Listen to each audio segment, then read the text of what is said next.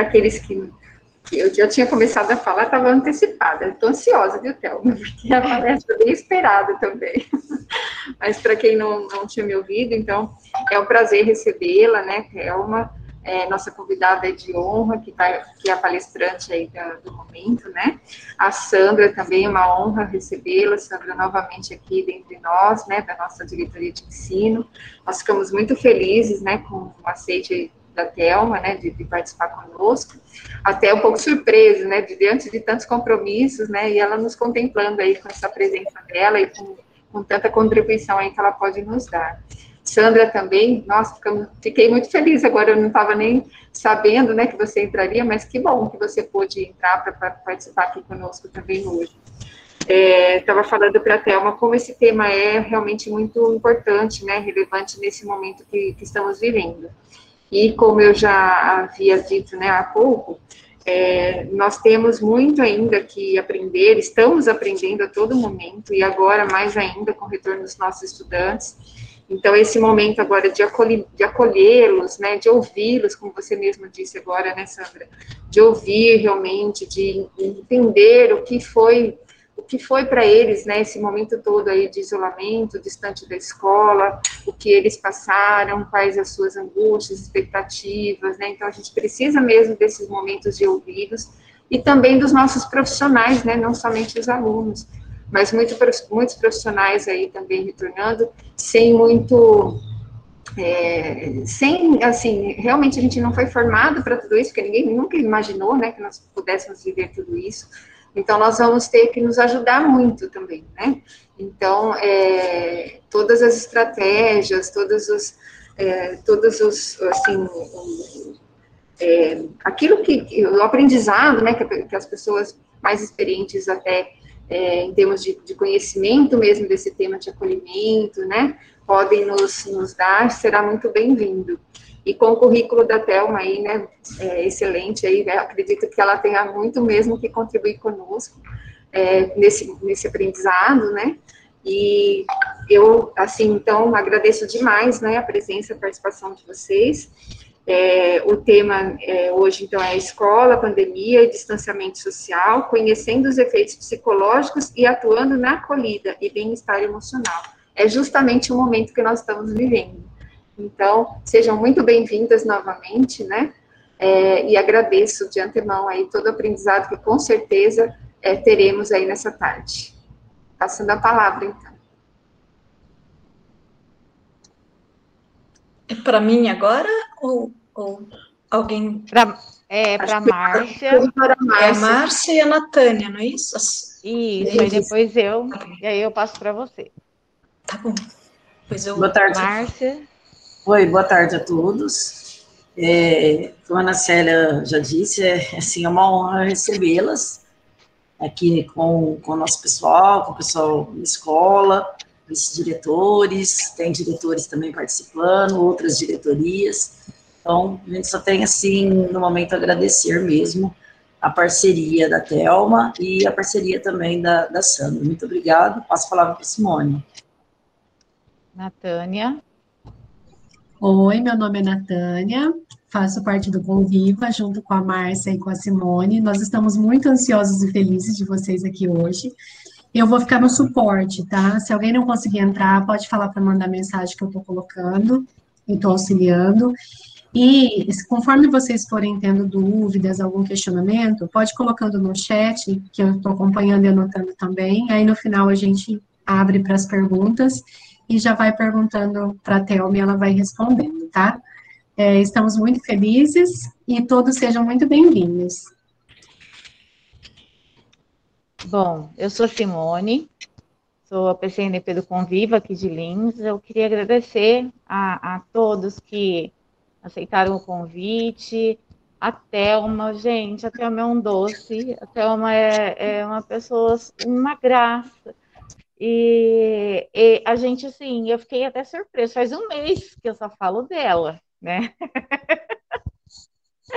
Porque eu ainda não estou acreditando. Foi a mesma sensação de quando a Sandra veio fazer a palestra para a gente. É, e as duas junto, nossa, para a gente é uma honra triplicada. Oi, Ana. Superou as expectativas. Superou, superou. Eu quero agradecer de coração a Sandra, porque eu falei para ela hoje, né? E aí ela já entrou.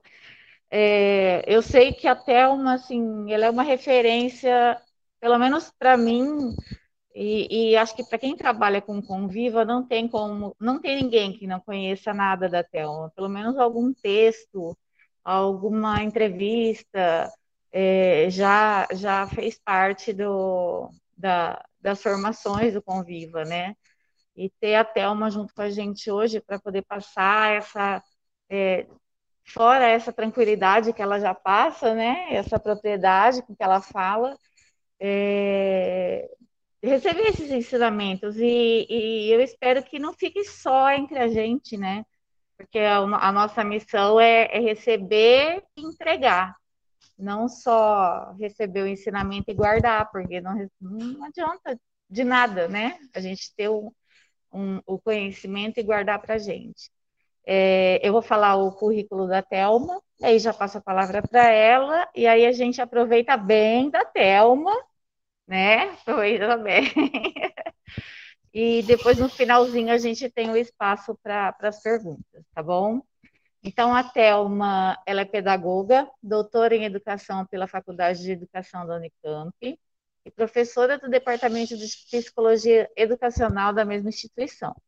Ela realiza pesquisas sobre a qualidade da convivência do clima escolar, sobre os conflitos e as relações interpessoais na escola e sobre o desenvolvimento sociomoral e emocional, sendo membro do Laboratório de Psicologia e Genética LPG da Unicamp e coordenadora associada do Grupo de Estudos de Pesquisa e Educação Moral, GPEM, da Unicamp e Unesp autora de livros e artigos diversos. Isso eu sei que ela economizou no currículo, né, Thelma?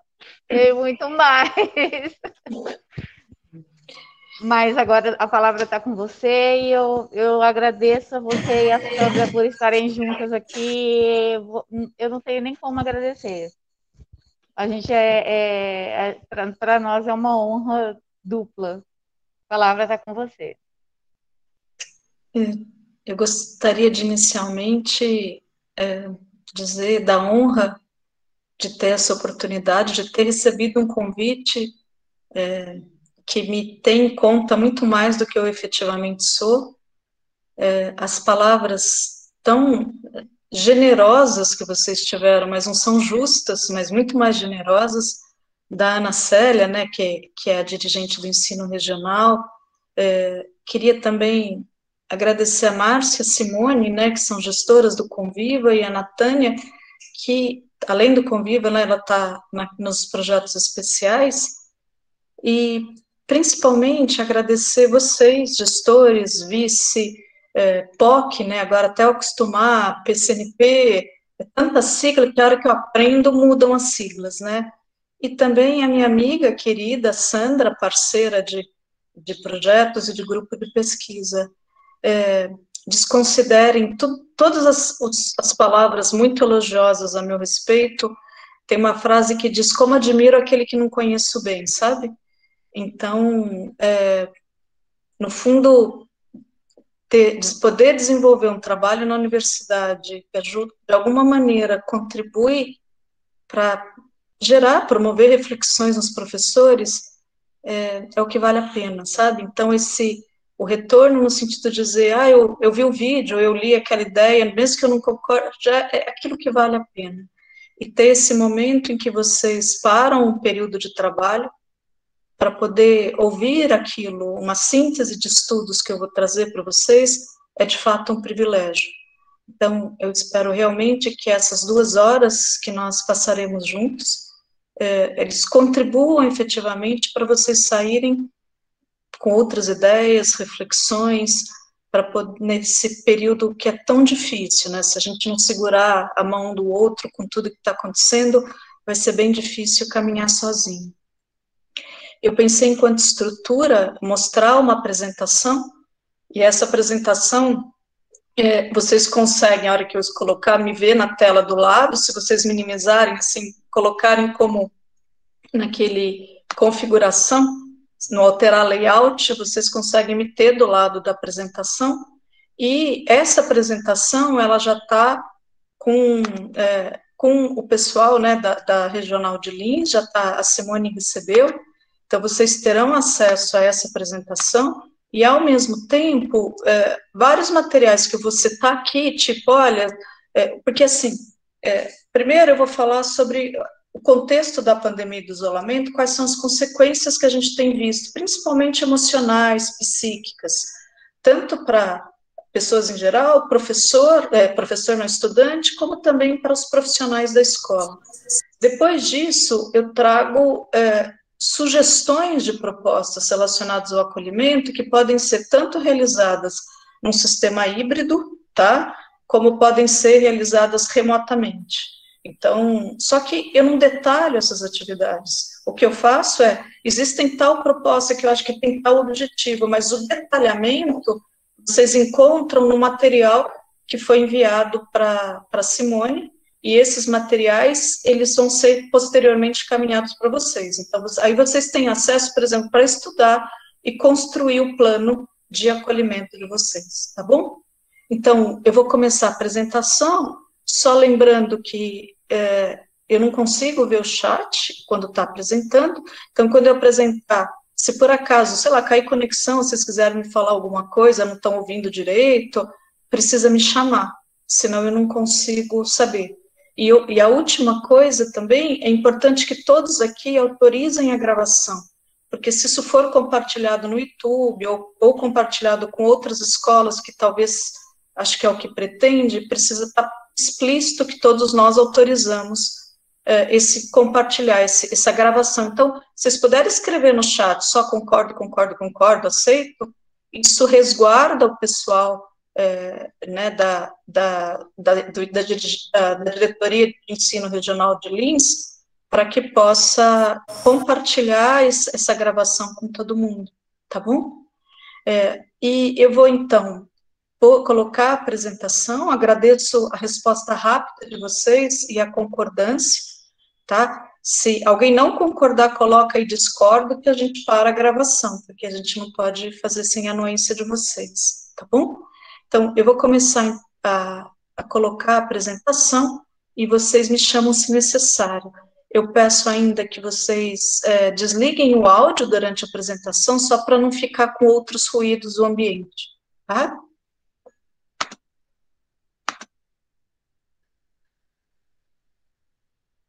Pois é. Fechar e abrir de novo, só um pouquinho.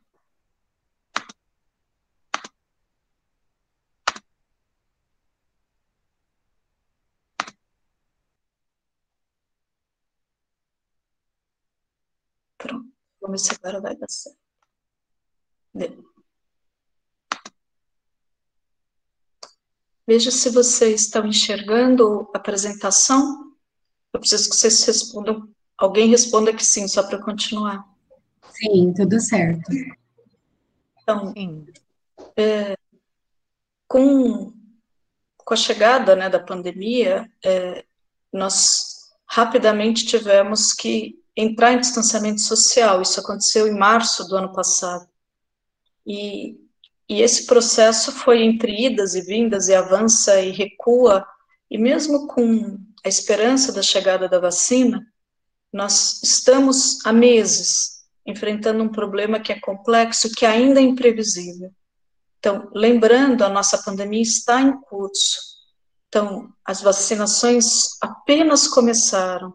Existe o receio ainda de, de justamente variante do coronavírus. Então, é, nós ainda temos que ter muito cuidado, muita cautela e não tratar um evento como terminando, porque ele ainda está em curso.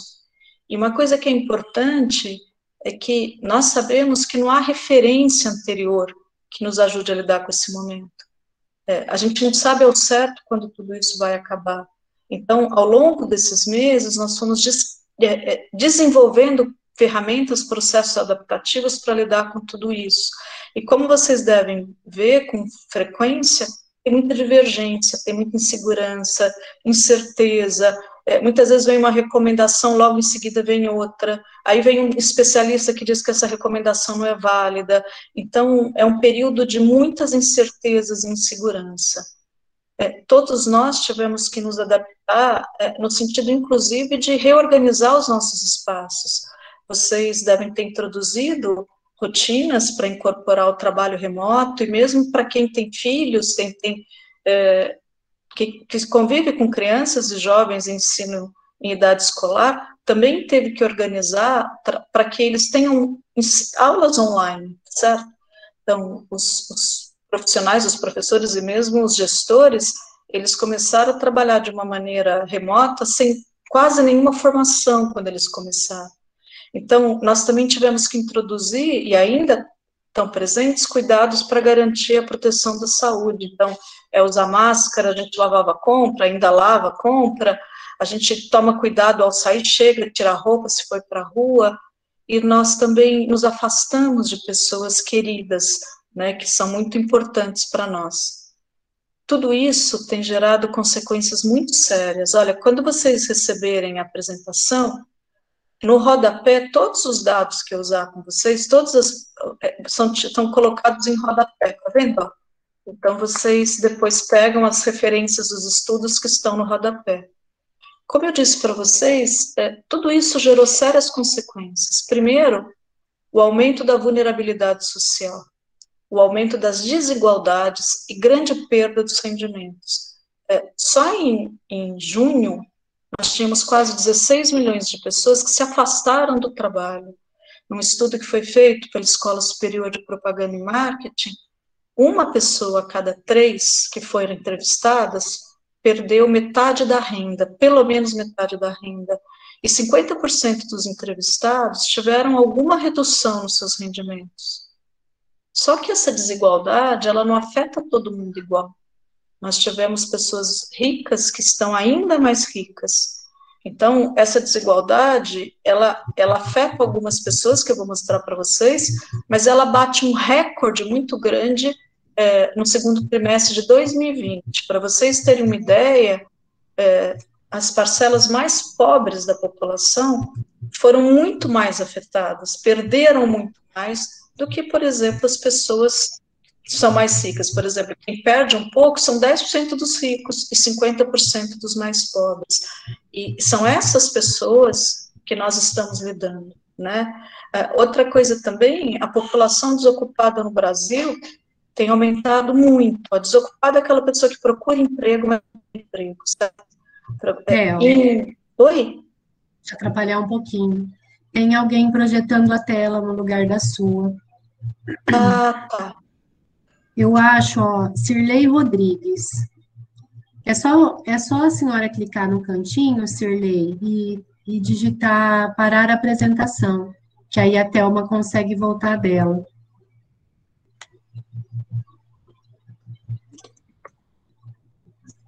Volta, volta para a tela do, do Meet.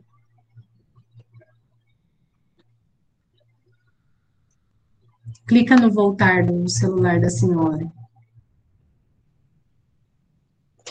Vê se deu. Para substituir a apresentação Aí, dela. Isso mesmo, Elma, voltou. Muito bem. Deu certo? Ah, deu, isso obrigada. às vezes acontece. Se acontecer é, de novo, vocês me chamam, tá bom? Isso, obrigada. Imagina. Eu estava falando para vocês que é, o, o, desemprego ele tem aumentado muito no Brasil. Gente, é, 15 milhões quase de pessoas em novembro estavam sem trabalho, tá?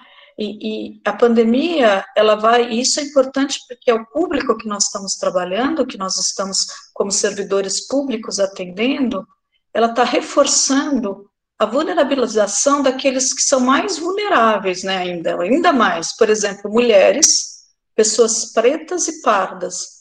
As mulheres, pessoas pretas e pardas, sofrem mais com o desemprego do que os homens brancos, tá? Então, é, esse dado ainda nem é recente, saiu um dado recentemente que nós temos 8,5 milhões de mulheres sem emprego, tá? Não, ou seja, não é pouco, né? E, e, essa convivência intensa entre as pessoas da mesma família, é, eu não sei se vocês sentiram isso, a gente passa a conviver de uma maneira muito mais próxima com as mesmas pessoas, né? geralmente as pessoas da nossa família. E isso gera.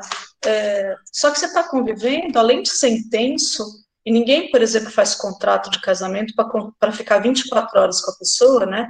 Além de ser intenso, nós estamos num contexto de incerteza, de medo, de perspectivas diferentes sobre como lidar com as coisas.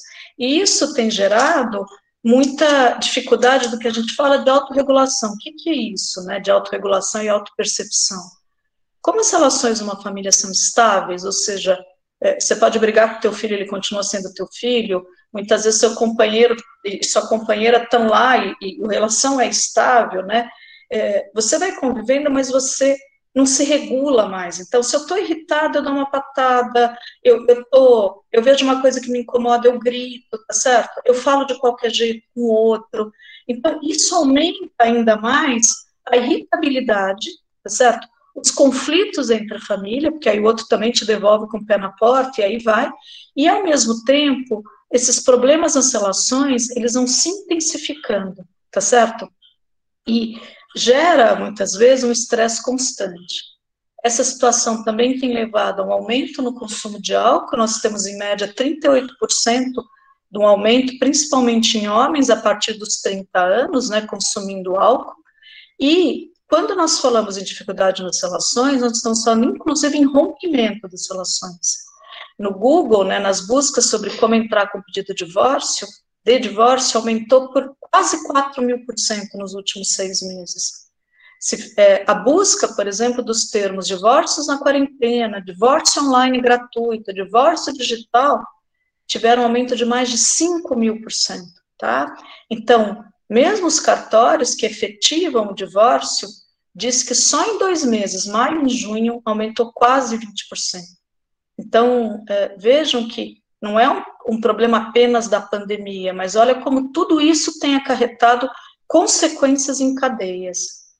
Um, uma coisa que vocês devem sentir, é, e talvez é isso que muitas pessoas sintam falta de ir para a escola, de, de conviver com os colegas, com os profissionais, muitas vezes de poder sair, é o que a gente chama perda dos laços fracos.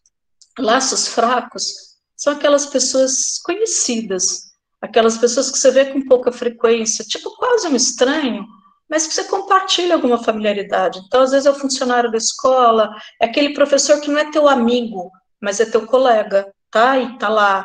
Por exemplo, atendente da padaria que você vai sempre. Então, essas pessoas, elas podem ser tão importantes para o bem-estar da família, para o seu bem-estar, como as pessoas da sua família, como seu parceiro romântico, como seus amigos mais próximos. E o que acontece, por exemplo, é que essas pessoas não apenas faltam para nós, como elas também faltam para os nossos adolescentes, por exemplo, os crushes, sabe aquelas pessoas que eles se provocam? São essas pessoas. As amizades vão ficando muito mais restritas. Então, isso é, faz enorme falta para muita gente, principalmente para os adolescentes. É justamente pelo, por meio desses laços fracos que a gente se conecta com outras realidades. Que a gente tem, por exemplo, a oportunidade de ser exposto a uma outra maneira de pensar, a uma outra maneira de resolver, que a gente tem empatia com o outro. Então, isso é muito importante para nosso bem-estar, tá? E, e quanto mais tempo durar a pandemia, o isolamento social, a gente tem que saber que maior é o impacto psicológico, tá? Então, é, esse dado é importante, que assim, é claro que eu defendo muito o isolamento social. O isolamento social é necessário. A gente tem que ser responsável por para quem pode, né? Porque muitos não podem. A gente deve evitar tudo que é desnecessário para justamente não afetar, né, existe uma responsabilidade social que é não disseminar esse vírus. Esse vírus, contudo, quanto mais tempo isso continua, maior impacto psicológico. Eu estava conversando com uma orientanda, é, uma doutora que terminou a orientação, ela mora na Austrália, ela disse que lá eles já andam sem máscara há muito tempo, porque quando aconteceu, por exemplo, um caso recentemente, eles fizeram um lockdown na cidade, então eles são muito rigorosos com isso, e eles conseguiram eliminar o vírus, né? não tem o vírus praticamente no, no país. Então, é, esse tempo que nós estamos vivendo, esse estresse, ele tem gerado, mesmo para as pessoas muito equilibradas, uma desorganização emocional, um certo abatimento, oscilações do humor, então já acorda desanimado, mal-humorado. E, e, antes, por exemplo, alguma coisa que seria uma mera contrariedade, de repente você fica muito irritado, você explode, certo? Você fala de qualquer jeito. Então a gente tem, vai, é, é como se essas coisas fossem se sobrepondo. Agora, uma boa notícia é que as pessoas que conseguem produzir uma rotina então, ela dá conta de, pelo menos, realizar suas obrigações de uma maneira suficiente. Então, por exemplo, eu consigo entrar para fazer o trabalho, eu tenho uma rotina para dormir, né? ou o, o, meu filho tem o estudo, eu, a gente consegue almoçar junto. Essas pessoas tendem a ser mais capazes de manter uma certa estabilidade emocional do que as pessoas que não têm, por exemplo, uma rotina, que não tem. Então, a gente fala, mesmo que, que às vezes o aluno esteja aprendendo essa obrigação de de entrar online, mesmo que seja pelo celular, ou de, de fazer uma atividade, ou de ter contato com seus colegas, isso por si só já contribui para a estabilidade emocional. Além disso, nós tivemos um grande aumento das violências. Violências, por exemplo, doméstica, tanto física, agressões físicas, como psicológicas também. É, quando nós, se, se, você pega os dados de violência doméstica ou de crimes de estupro, estupro de vulnerável, você percebe que não aumentaram os registros, né, os boletins de ocorrência e tal, mas eles, o que aumentou muito foi chamar a polícia para intervir numa briga, por exemplo, os DISC, os aplicativos, porque essas pessoas, muitas vezes, esse isolamento ele é está colocando em contato forte é, o agressor e o agredido. Então, como o agressor e o agredido estão muito próximos, essas, as vítimas não conseguem buscar ajuda, não conseguem denunciar.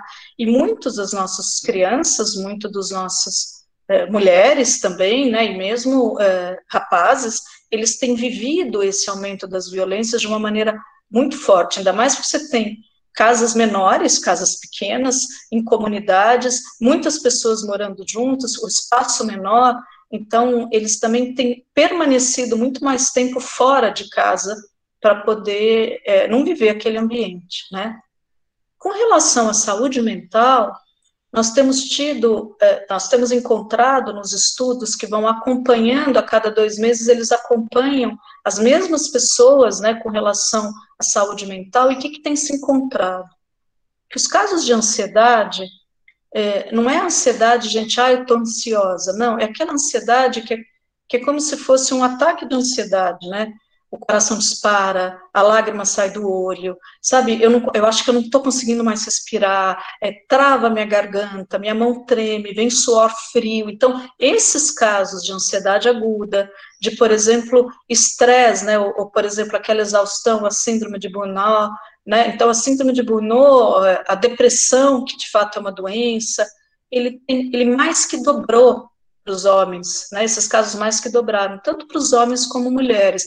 A OMS, ela tem um padrão, né, então, por exemplo, o que é esperado na população normalmente mundial, 8,5% de casos de depressão, então, isso mais do que dobrou no, nos últimos meses. E, e um dado que é fundamental é que as mulheres, elas estão mais propensas a sofrer com ansiedade e depressão durante a pandemia. Então, elas, elas têm apresentado é, um adoecimento mental muito maior do que os homens. E por que isso, né?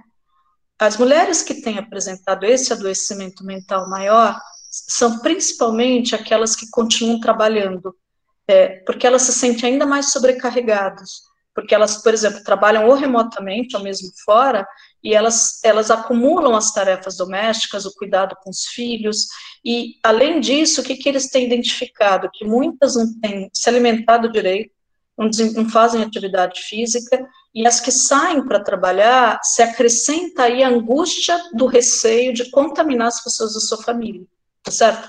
Então, o, o, o que tem aparecido no estudo de uma maneira mais forte, que sempre existiu nas mulheres, mas tem aparecido mais forte, e justamente porque a gente vive numa sociedade ainda com machismo estrutural, que, que, é, que a gente naturalmente, a gente nem identifica isso no nosso cotidiano. Mas isso traz, muitas vezes, para a mulher, ela a responsabilidade de, de, tripla jornada, né? Eu trabalho, etc., mas ao mesmo tempo eu tenho que cuidar da casa, eu vou gerir os conflitos da família. Então, os meus filhos estão, por exemplo, estudando online. Aí dá algum problema, eu tenho que atender, aí eu tenho que ajudar na lição. Ao mesmo tempo, eu tenho que organizar a rotina, chamando para comer e não vem, aí eu vou lá conversar.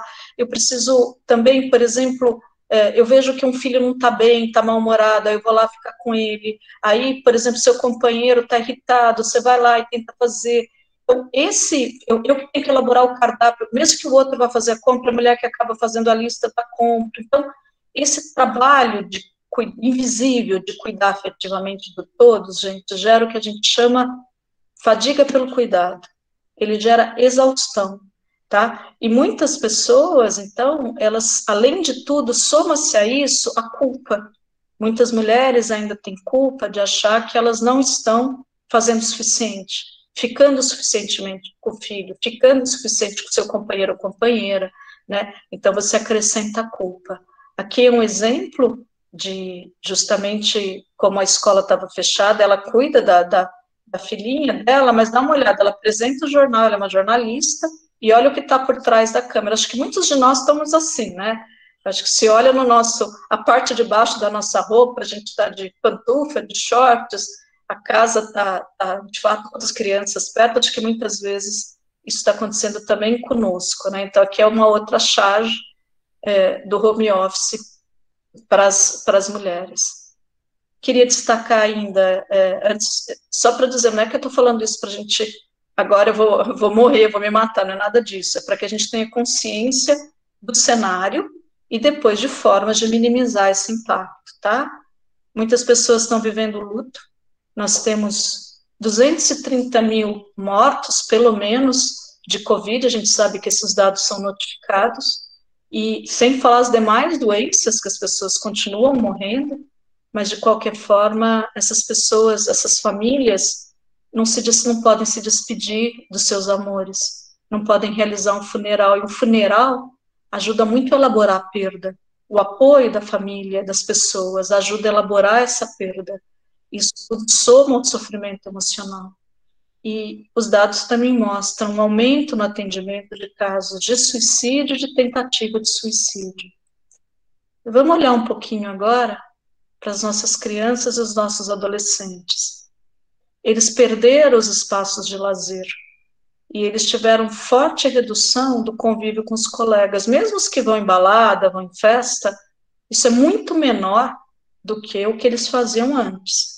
O convívio com os colegas muitas vezes se dava principalmente na, nos espaços escolares, nas instituições escolares. Isso também foi muito restringido.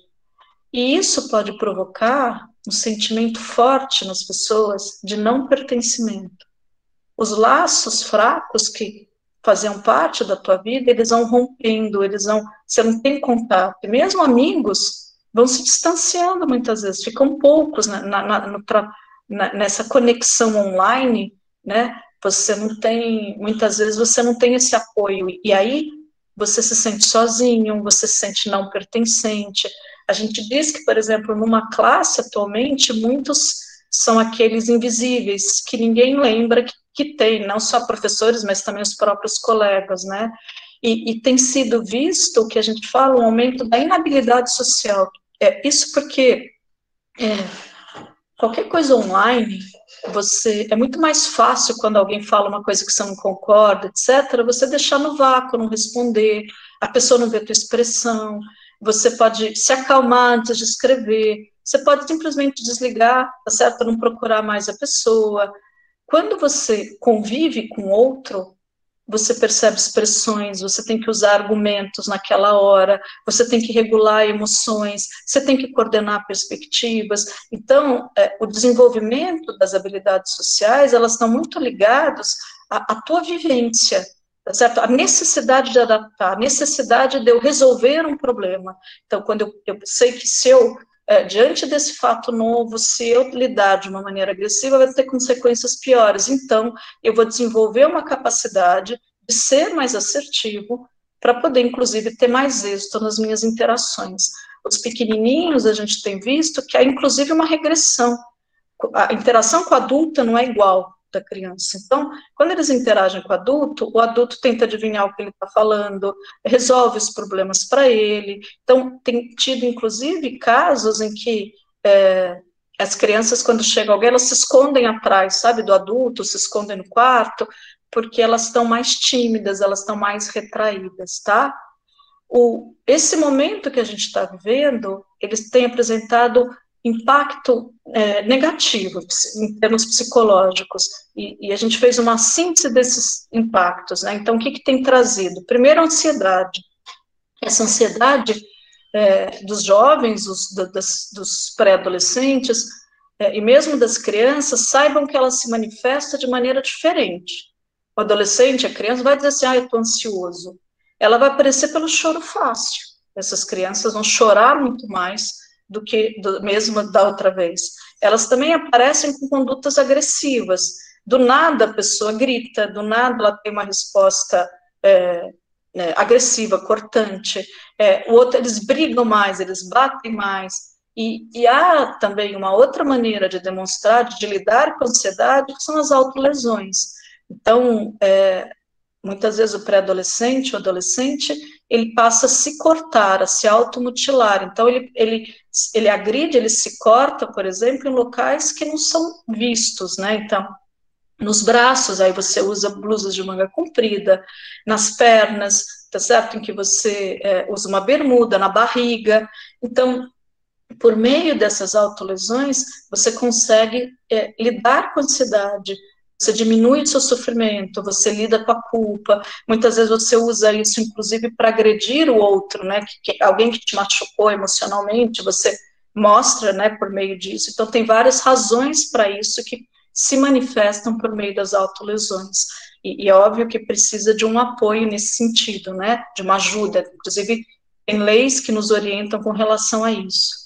Eles também apresentam dificuldade de se concentrar, uma maior irritabilidade. Vocês devem perceber nas crianças, se vocês convivem, uma irritabilidade maior, um tédio. Então, eles solicitam, quando eles são menores, as crianças, mesmo adolescentes, solicitam muito mais os adultos do que antes.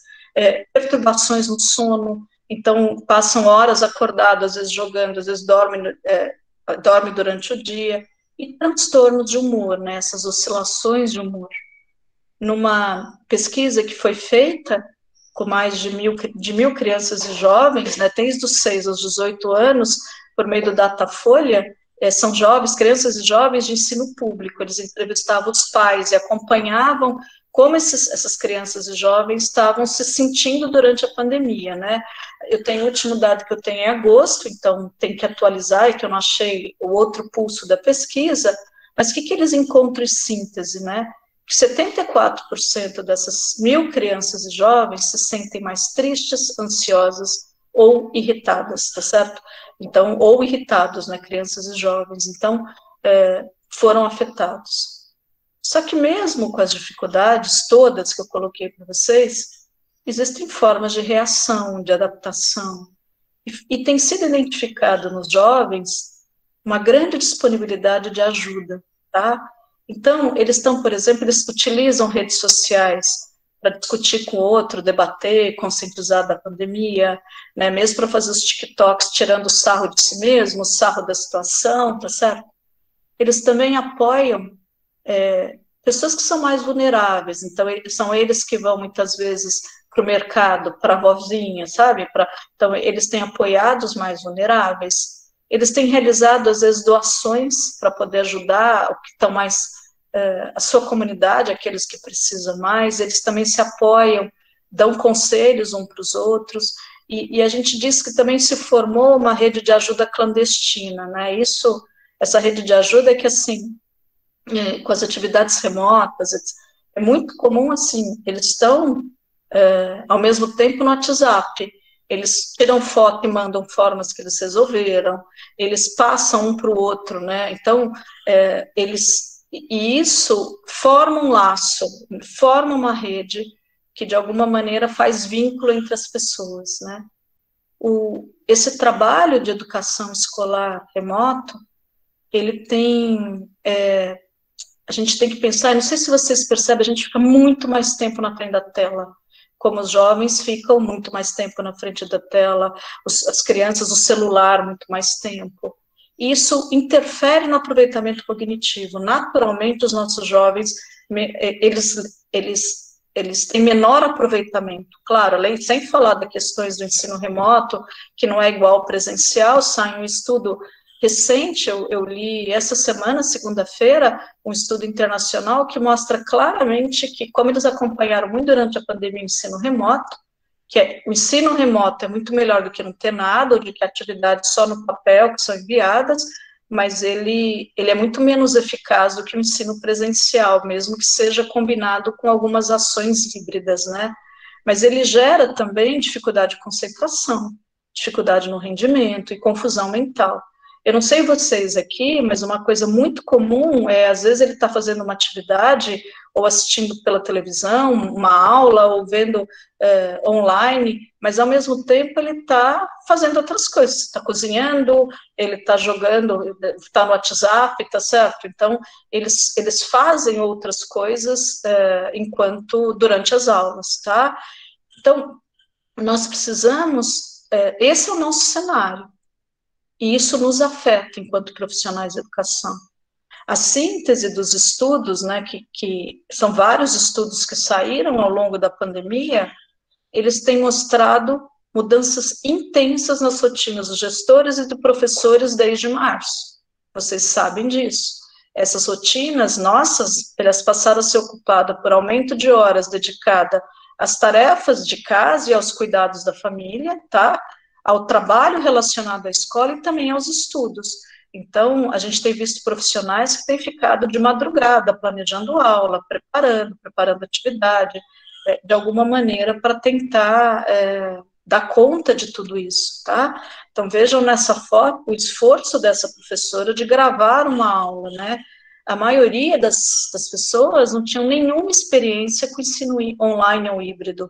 E esses profissionais eles encararam o desafio com enorme esforço e empenho, gente. Chama muita atenção é, quantos nossos profissionais de educação, vocês, são valiosos. É, a gente diz que é, houve, né, nesse caso, assim, vocês, como se vocês trocaram o pneu com o carro andando.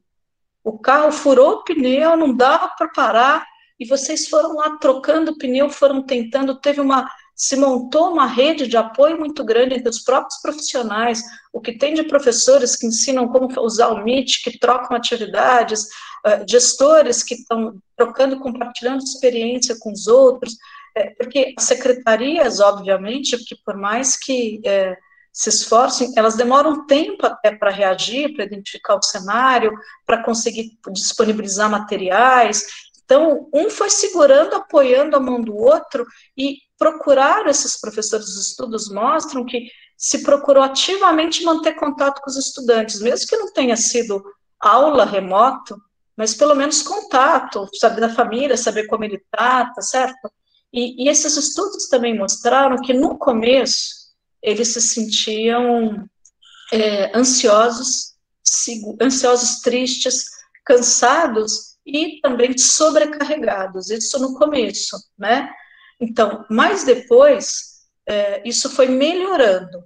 Mas tem um dado que nos surpreende, que chama muita atenção, né? É, é, porque, assim, os professores, eles estão muito mais preocupados com a saúde das suas famílias e com o bem-estar dos alunos do que com a própria saúde física e mental.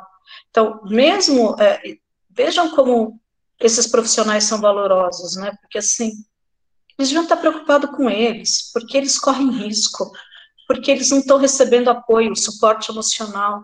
Mas a maior preocupação dos profissionais de educação é a saúde da família, é o bem-estar dos alunos, certo? Então, isso tem que ser muito reconhecido, né? É, num estudo que saiu agora no final de agosto, né, com, é, de um grupo da USP com 19 mil professores profissionais da, da rede estadual de São Paulo, mostra que a grande maioria dos profissionais claramente percebem que os estudantes aprendem menos via educação né, remota. E, e mesmo com essa insegurança toda desse novo modelo, esses profissionais têm um sentimento de que têm sido desafiados e eles têm dado conta. Eles têm aprendido muito, eles também estão inovando, né? Atual, nessa época, eles já se sentiam mais apoiados pelos processos formativos do que antes, tá? Do que no começo. E a maioria também considera que a educação vai melhorar após a pandemia, né? Então, fala se o professor não é aquele que tem esperança, é aquele que acha que as coisas vão melhorar, tá certo? E no, na última pesquisa que saiu do Instituto Península, em outubro, mostra que, comparando com os períodos, eh, os primeiros meses da pandemia, os professores se sentiam menos ansiosos e até mais calmos, mas, porém, vocês devem saber isso no fim do ano, estavam exaustos, estavam sobrecarregados e muito cansados. E, de forma geral, eles também estavam, no final do ano, menos preocupados, mas continuam preocupados com a saúde é, do, do é, a saúde dos alunos, a saúde mental como principal fator, né? Então, além disso, nós tivemos vários professores que mantiveram contato com seus alunos, e alguns, quase 50%, cinco vezes por semana. Durante o ensino remoto, do que esses professores mais sentem falta? O contato com os alunos. Então, dizer que os professores são vagabundos é uma ofensa, é um absurdo, porque eles foram os que mais, vocês, profissionais da escola, foram os que mais trabalharam, tá certo? São os primeiros que voltariam para a escola, são os primeiros que, é, quando, óbvio, tiverem, né, muitos já voltaram, mas condições de segurança para isso. Eles sentem falta do contato com os alunos e dos seus colegas, né? Esses profissionais, é, 61% não confiam na capacidade das escolas de se adequar a normas de segurança, mesmo tendo que retornar, tá bom? Então, um dos aspectos que mais chamaram atenção, né, que essa é uma, uma das conclusões desse estudo da USP, é justamente a resiliência, a persistência, o idealismo do educador brasileiro ele se mostra pronto, disposto a desempenhar o seu papel com coragem e otimismo, mesmo quando ele se depara com desafios que ele não tem nenhum controle, que ele não sabe lidar, certo? Então, é, é não é surpreendente no sentido da porque a gente conhece os profissionais de educação, mas isso necessita ser reconhecido. Eu até eu também dou aulas remotas, né? Eu até pus agora uma brincadeirinha da nossa plateia atenta, a gente rala para preparar a aula, a gente quase morre para dar atividades interessantes. E aqui é o nosso público, ó, tá vendo? O, o aluno fazendo comida e tendo aula online, e na outra tela a menina dormindo, assistindo aula, tá certo? Então, é, a gente se depara com isso o tempo inteiro, claro. Bom, atualmente todos nós, vocês principalmente, nós da universidade, mas vocês têm vivido isso fortemente, que é esse dilema da necessidade do retorno às aulas.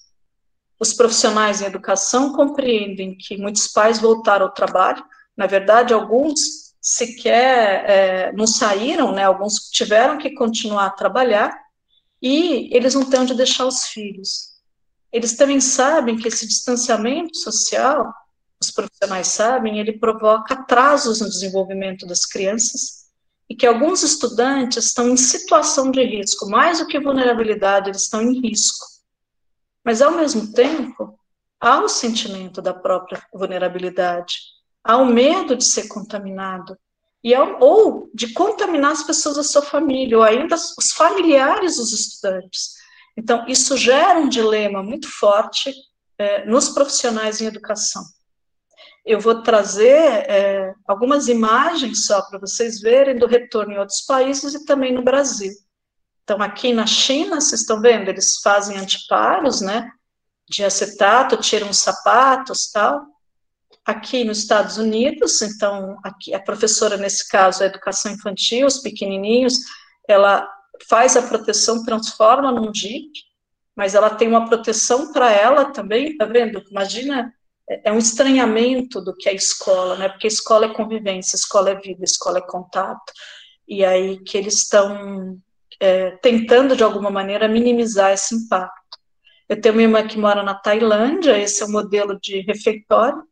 Na Tailândia, estão vendo, eles fazem esses anteparos, aqui em cima na China, embaixo no, país nórdico e do lado na Coreia do Sul, eles colocam esses chapéus justamente para evitar que as pessoas cheguem perto, tá? É, aqui eu não lembro se é na Coreia também, tá? Daqui dá uma olhada, ou se é na China, se eu não tenho certa essa imagem. Aqui é um professor de escola particular, então vejam a criatividade, né? Ou seja, se vocês olharem, ele está com o pé lá embaixo, ó, o pé do dinossauro é o pé da pessoa. E ele faz isso para que as crianças não cheguem perto. Né? Então, de uma maneira, não pode chegar perto do dinossauro, etc., para manter um certo distanciamento. A gente, o ano passado, aqui foi de outubro, fala que a reabertura das nossas escolas tem choro e abraços proibidos, né? Aqui uma escola também de São Paulo, tá? Aqui é a mesma escola lá do, do choro. Aqui é recentemente, é dessa semana, tá? Abertura das escolas. Aqui é o diretor de escola, acho que isso saiu ontem, ou hoje, não sei, tá vendo? Ele é, tirando a temperatura tal, então fala-se se a gente não tem que tirar o chapéu, né, para as pessoas, para os profissionais de de estarem tentando se desdobrar para fazer uma escola um pouco mais acolhedora no meio desse desse cenário todo, tá? Nós precisamos compreender, em síntese, que a epidemia é altamente estressante e que as pessoas reagem de forma muito diferente a situações estressantes. Vocês devem encontrar pessoas que negam, que como se não tivesse acontecendo nada, tá? Tem outras que têm um poder da autoeficácia que falam, não, se eu pegar, eu tenho certeza que não vai acontecer nada comigo, como se ela pudesse ter certeza sobre isso. Tem outras que estão angustiadas, ansiosas, sofrendo, tá certo? Então, adoeceram emocionalmente. E, e outras, inclusive, que elas, elas desenvolveram mecanismos em que de isolamento social e de dificuldade, inclusive, de sair dos seus espaços. Então, a gente não pode minimizar o que está acontecendo e achar que as pessoas vão reagir da maneira como nós achamos que devem reagir. Vocês vão ter professores muito agressivos nesse retorno, porque a quem eles podem colocar as insatisfações, a quem eles podem direcionar, por exemplo, essas dificuldades que eles têm enfrentado, as, as frustrações. Então, muitas vezes, eles direcionam em seus pares, em seus gestores, né? Então, é importante que a gente cuide tanto de nós mesmos, da nossa família, mas também da comunidade escolar. A gente precisa desenvolver procedimentos para lidar com as dores, com as dificuldades. A gente fala que, assim, de alguma maneira, promover doses é, contínuas, mas homeopáticas de bem-estar. E isso vai ser tanto em grupo como individual. Um dado que eu queria chamar a atenção é que, assim, é, eu defendo que, é, sem dúvida, nós vamos cuidar da questão das defasagens das aprendizagens. Mas mais importante do que isso, nós temos que considerar que todas essas experiências impactaram muito os nossos alunos, impactaram as famílias dos nossos alunos, estão impactando e nos impactaram. Então, nós precisamos também ajudar a ressignificar esses traumas, ressignificar essas experiências, cuidar de, da, da, instituição escolar ser um espaço de apoio, de acolhida. Então, é, é, uma escola que humaniza e que é humanizadora, ela é ainda mais no, no momento de pandemia, ela é muito mais necessária do que, por exemplo, dar conta de currículos, tá certo? Então, a gente sabe que não tem saídas fáceis, tá? É, especialistas, institutos, universidades, secretarias, gestores públicos, eles podem dar algum parâmetro, mas na prática, cada escola tem que saber que está lidando com incerteza, com ida, com vinda. Então, nós temos que avaliar os nossos contextos, da nossa comunidade, da nossa realidade, apoiar uns outros e discutir possibilidades e saídas e reinventar as nossas, a nossa escola e decidir juntos, né?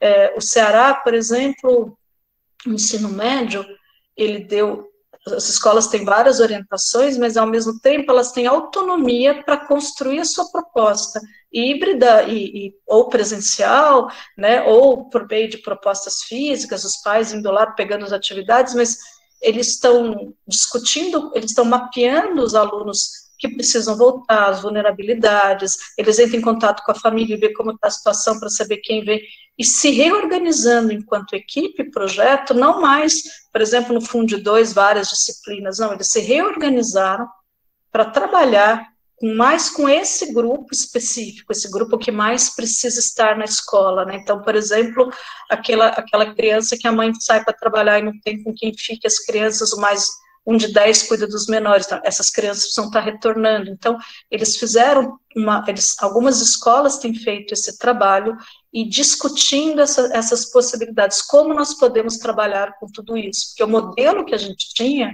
não dá conta dessa nova realidade. Então, a gente tem que encontrar novos caminhos e atendendo é, as orientações de segurança, etc. Então, nós vamos atuar, a ideia é para que ajudar a nossa comunidade a desenvolver ferramentas para elaborar é, essas vivências de alguma maneira, e nós vamos, então, trabalhar para fortalecer os vínculos criando um ambiente contínuo de apoio, valorização e cuidado, mesmo que seja remotamente, tá? A partir de agora, eu vou apresentar para vocês algumas propostas para fazer isso. Só que antes de apresentar essas propostas, eu queria dizer que uma mudança de cultura em direção a, a cuidado não vai acontecer com atividades pontuais, com atividades sistemáticas. Não adianta você botar uma proposta curricular de expressão de sentimentos. Não adianta você ter situações a cada, sei lá, dois, três meses em que eles vão falar das dificuldades que eles vivem. Não. Nós vamos planejar as relações, ou seja, nós vamos criar o que a gente fala, a gente vai intencionalmente criar espaços institucionais, porque é a escola inteira, de diálogo de apoio.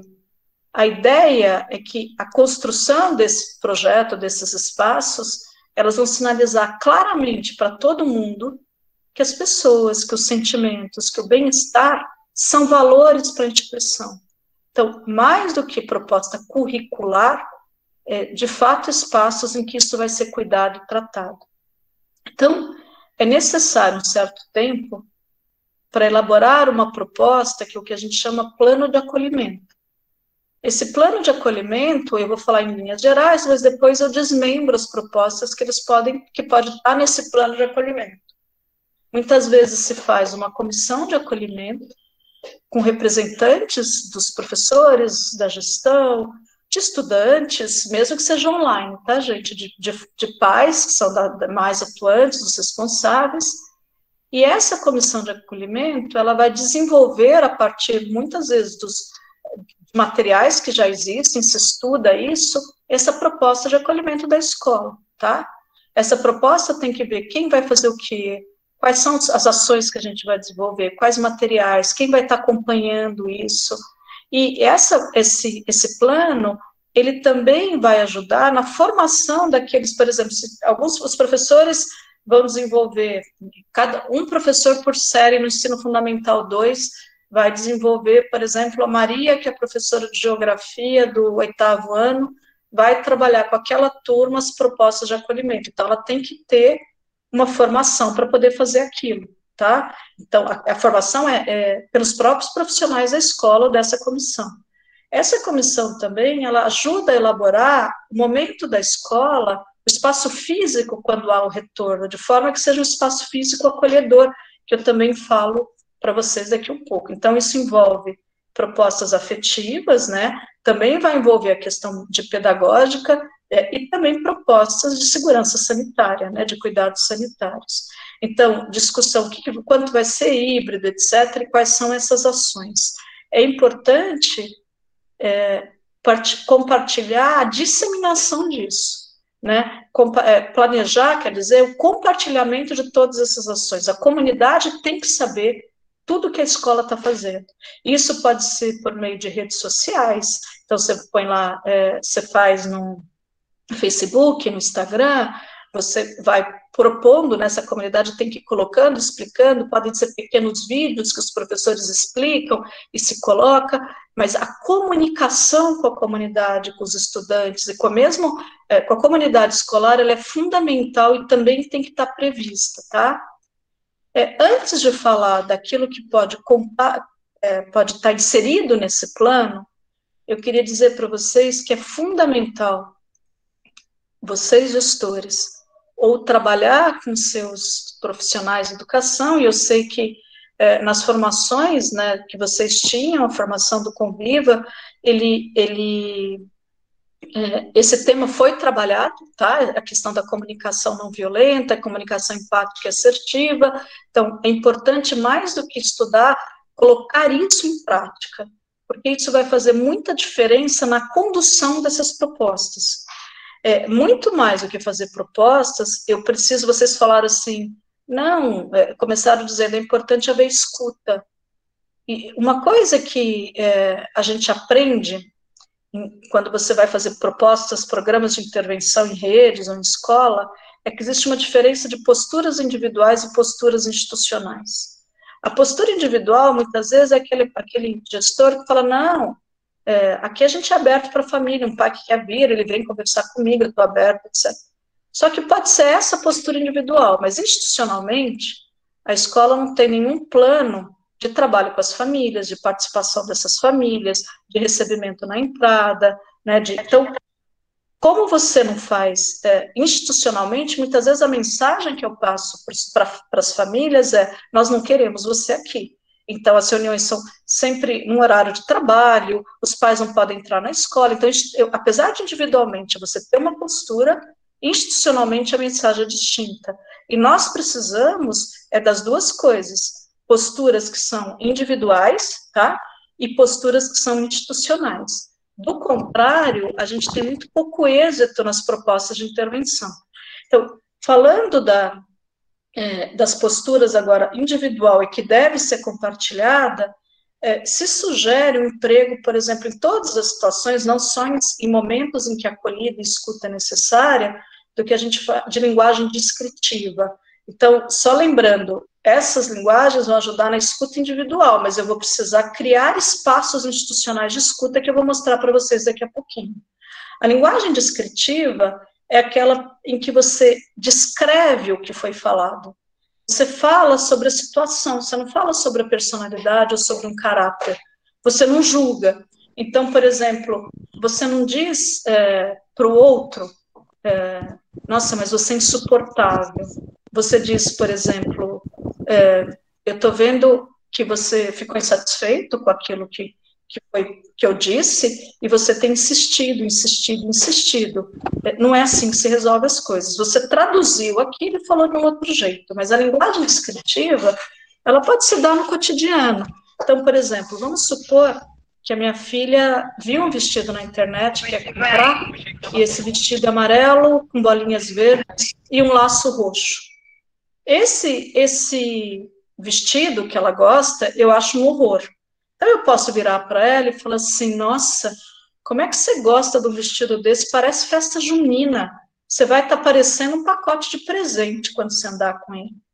Quando eu falo isso, eu usei o que a gente fala a linguagem valorativa. A linguagem descritiva, ela é uma linguagem em que eu não julgo. Então, eu, posso, eu descrevo, eu posso descrever o que eu vi, o que eu senti. Eu digo para ela, eu estou vendo que você gosta de cores fortes, de roupas que contrastam, né, que as cores contrastam. Puxa, eu já prefiro tom sobre tom, uma coisa mais discreta. Eu dei a minha opinião, eu falei do fato, mas eu não ataquei ou critiquei personalidade. A linguagem descritiva você usa o tempo inteiro em reunião. Então, por exemplo, quando a Sandra deu uma opinião e eu digo, Sandra, deixa eu ver se eu entendi, a tua ideia é que você acredita que esse plano deve envolver tal e tal e tal. Você não disse nem que sim, nem que não, mas você repete a fala de um outro jeito e pede para a pessoa continuar, etc. Então, e isso incentiva, inclusive, as pessoas a continuarem falando, né? Então, a linguagem descritiva, por exemplo, você tem filho, e ele tem que ir para aula, e ele está com sono, mesmo que seja aula online, ele não acorda, e aí você vai é, acordar e ele dorme de novo, você pode dizer, por exemplo, é, você pensa que eu estou aqui à tua disposição? Você é muito vagabundo. Você sabe que não pode dormir tarde, dorme, seu irresponsável. Aqui sou eu tendo que te acordar de novo. A linguagem descritiva é quando você olha para a pessoa e fala: é, a aula está quase começando e você ainda não acordou. E você pode até, num outro momento, né, por exemplo, você pode dizer para ele, eu sei que é difícil levantar, você foi dormir tarde, mas existe compromisso, e compromisso tem que ser respeitado. Então, você descreveu. A linguagem descritiva, ela nos ajuda muito a evitar discussões desnecessárias. Se seu filho diz assim, nesse dia que ele está irritado, o, o, leite com chocolate que você levou para ele está muito doce, está muito doce, não vou tomar. Geralmente a gente acaba tendo discussões estéreis, vira e fala assim, como muito doce? Eu fiz exatamente do mesmo jeito, você só está fazendo isso para me irritar, né? Você pensa que eu sou sua empregada? Em vez disso, você pode simplesmente usar a linguagem descritiva. Ah, o leite para você ficou muito doce hoje. Ele fala, é, está muito doce. Eu entendi, está muito doce, mas não faz mais nada, tá certo? Se ele quiser tal, não quiser tal, mas você evita discussões estéreis. Dentro da linguagem descritiva, nós também utilizamos uma técnica de linguagem que chama escutativa. O objetivo dos estudos da linguagem, que eu estou falando assim de uma maneira muito ampassã, é só para vocês retomar aquilo que vocês já sabem, é, o objetivo é justamente que a intenção se traduza de uma maneira mais efetiva em palavras. Se a minha intenção é com que o outro se sinta compreendido, qual a melhor maneira de eu expressar a minha fala, palavra para que ele possa se sentir assim?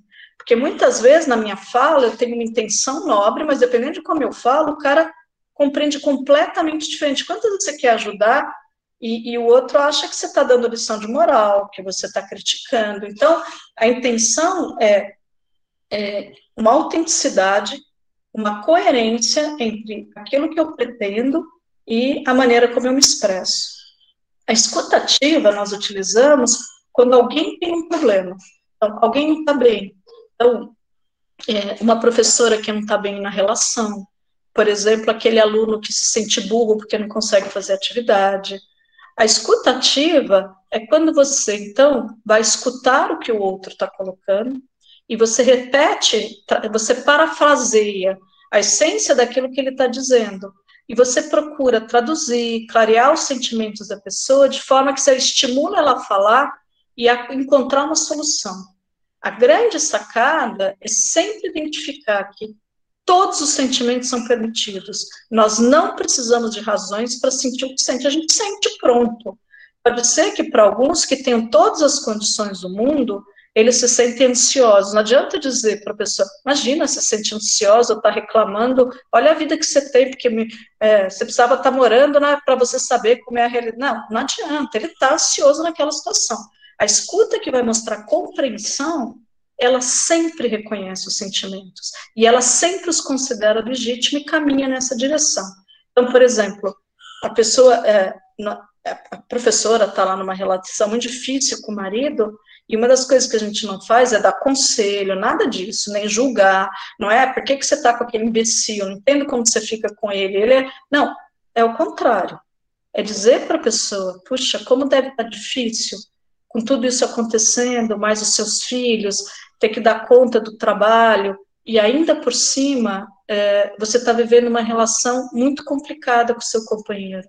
Você está se sentindo sozinha. Aí, quando ela fala, você repete, é mesmo, sobrecarregada, você não encontra o amparo, é, às vezes você está muito cansada, ainda tem que se deparar com conflitos na casa. Então, você traduz isso, mas você não tira a pessoa dessa situação. A, a mesma coisa com o aluno, né? Essa atividade está tão difícil, para você tem, você está encontrando tanta dificuldade nessa atividade que você está, inclusive, achando que você é burro. Mas espera lá, é, vamos falar um pouco sobre isso? Será que o fato da gente não conseguir entender. Então, aí você vai nessa direção. Então, a escuta ativa, ela ampara. É, não, é, você não tem que resolver, você não tem que. Você simplesmente está dizendo, eu estou vendo o que está acontecendo. E, por outro lado, a mensagem eu é uma que a gente fala comunicação assertiva, que é quando eu tenho um problema.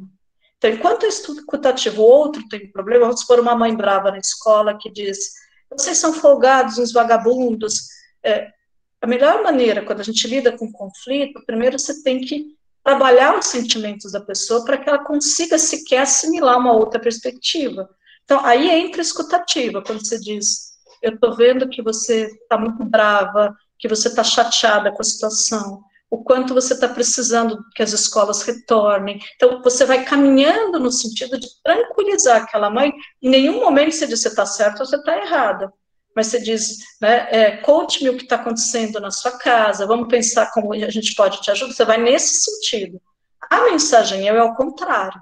A mensagem eu, eu uso uma linguagem descritiva, mas quando eu vivo um problema. Então, o que, que eu vou dizer? Eu vou tentar mostrar para o outro, da maneira mais clara possível, os meus sentimentos, a minha perspectiva do problema, sem ameaçar ninguém, sem atribuir culpa a ninguém.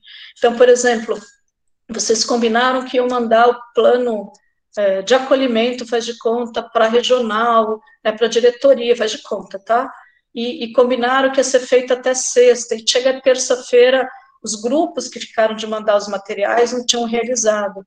Então, você pode virar para o. Você pode, tanto uma linguagem valorativa, e falar assim: vocês não têm responsabilidade? Onde está o compromisso de vocês?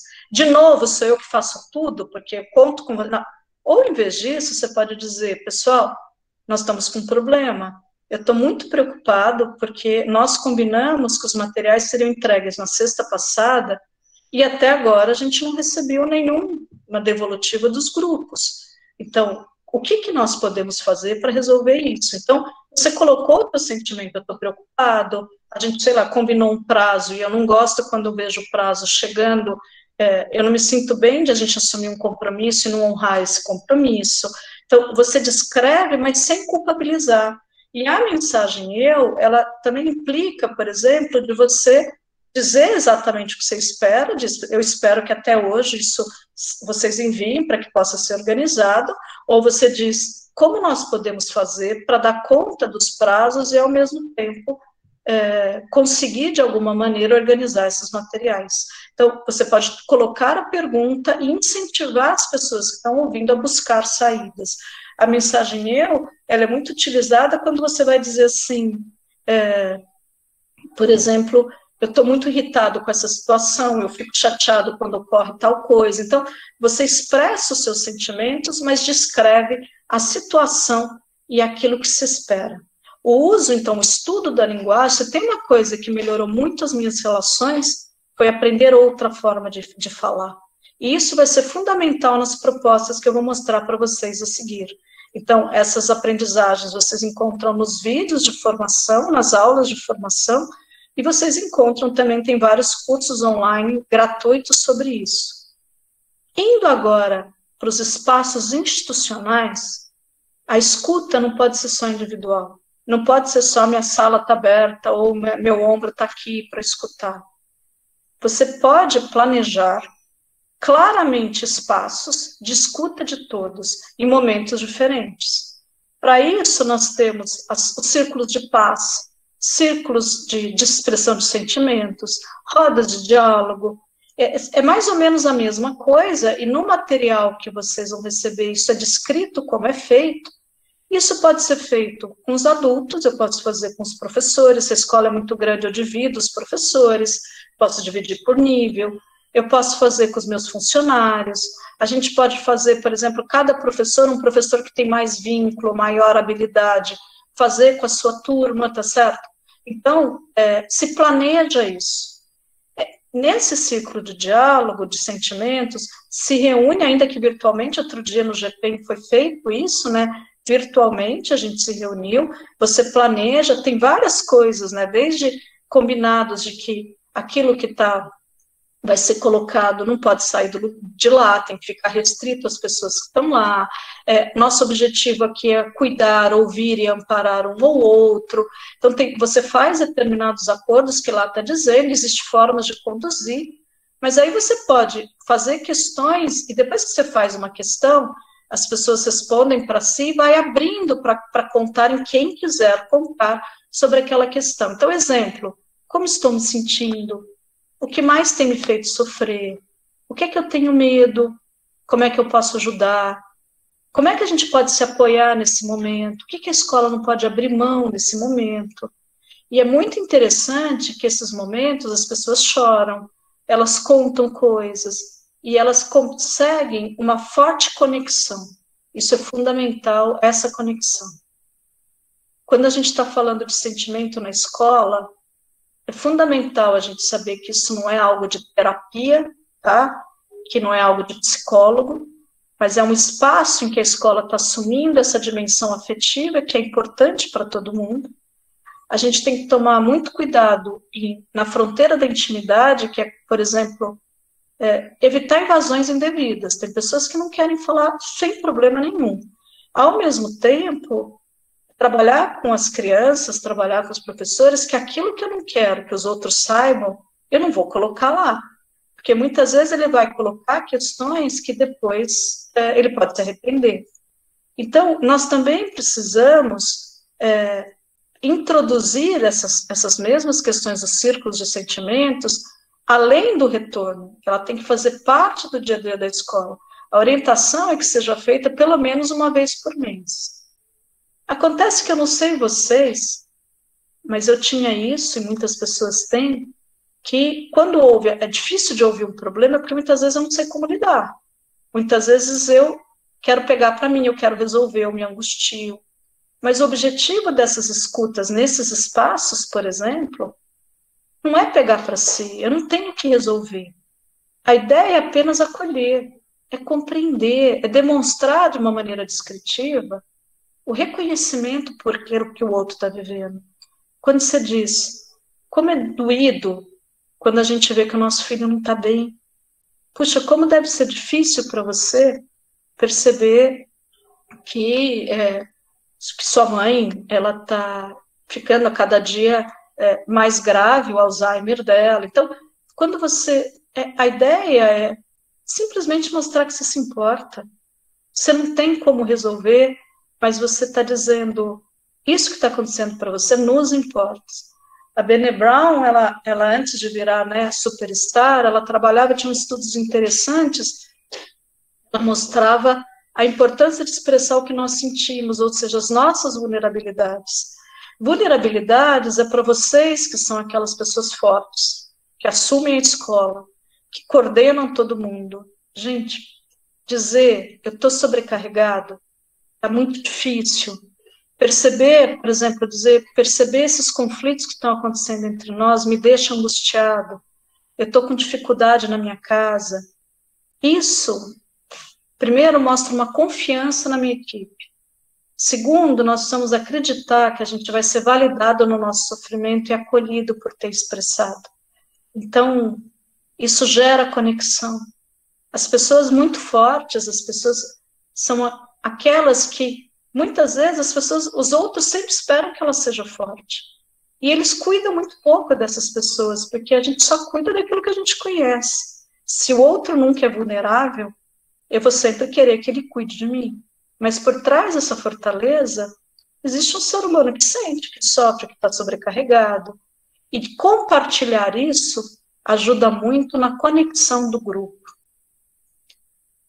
Indo agora para um outro espaço, a gente diz que é fundamental ter espaços de participação dos profissionais da escola de forma é, a envolvê-los, porque muitas vezes as decisões no dia a dia, no cotidiano, é, elas acabam sendo muito tomadas porque quem está na gestão, por um grupo pequeno de profissionais, mas é muito importante que, até para estabelecer processos cooperativos, processos de eficácia coletiva, corresponsabilização, que se abre espaço de participação.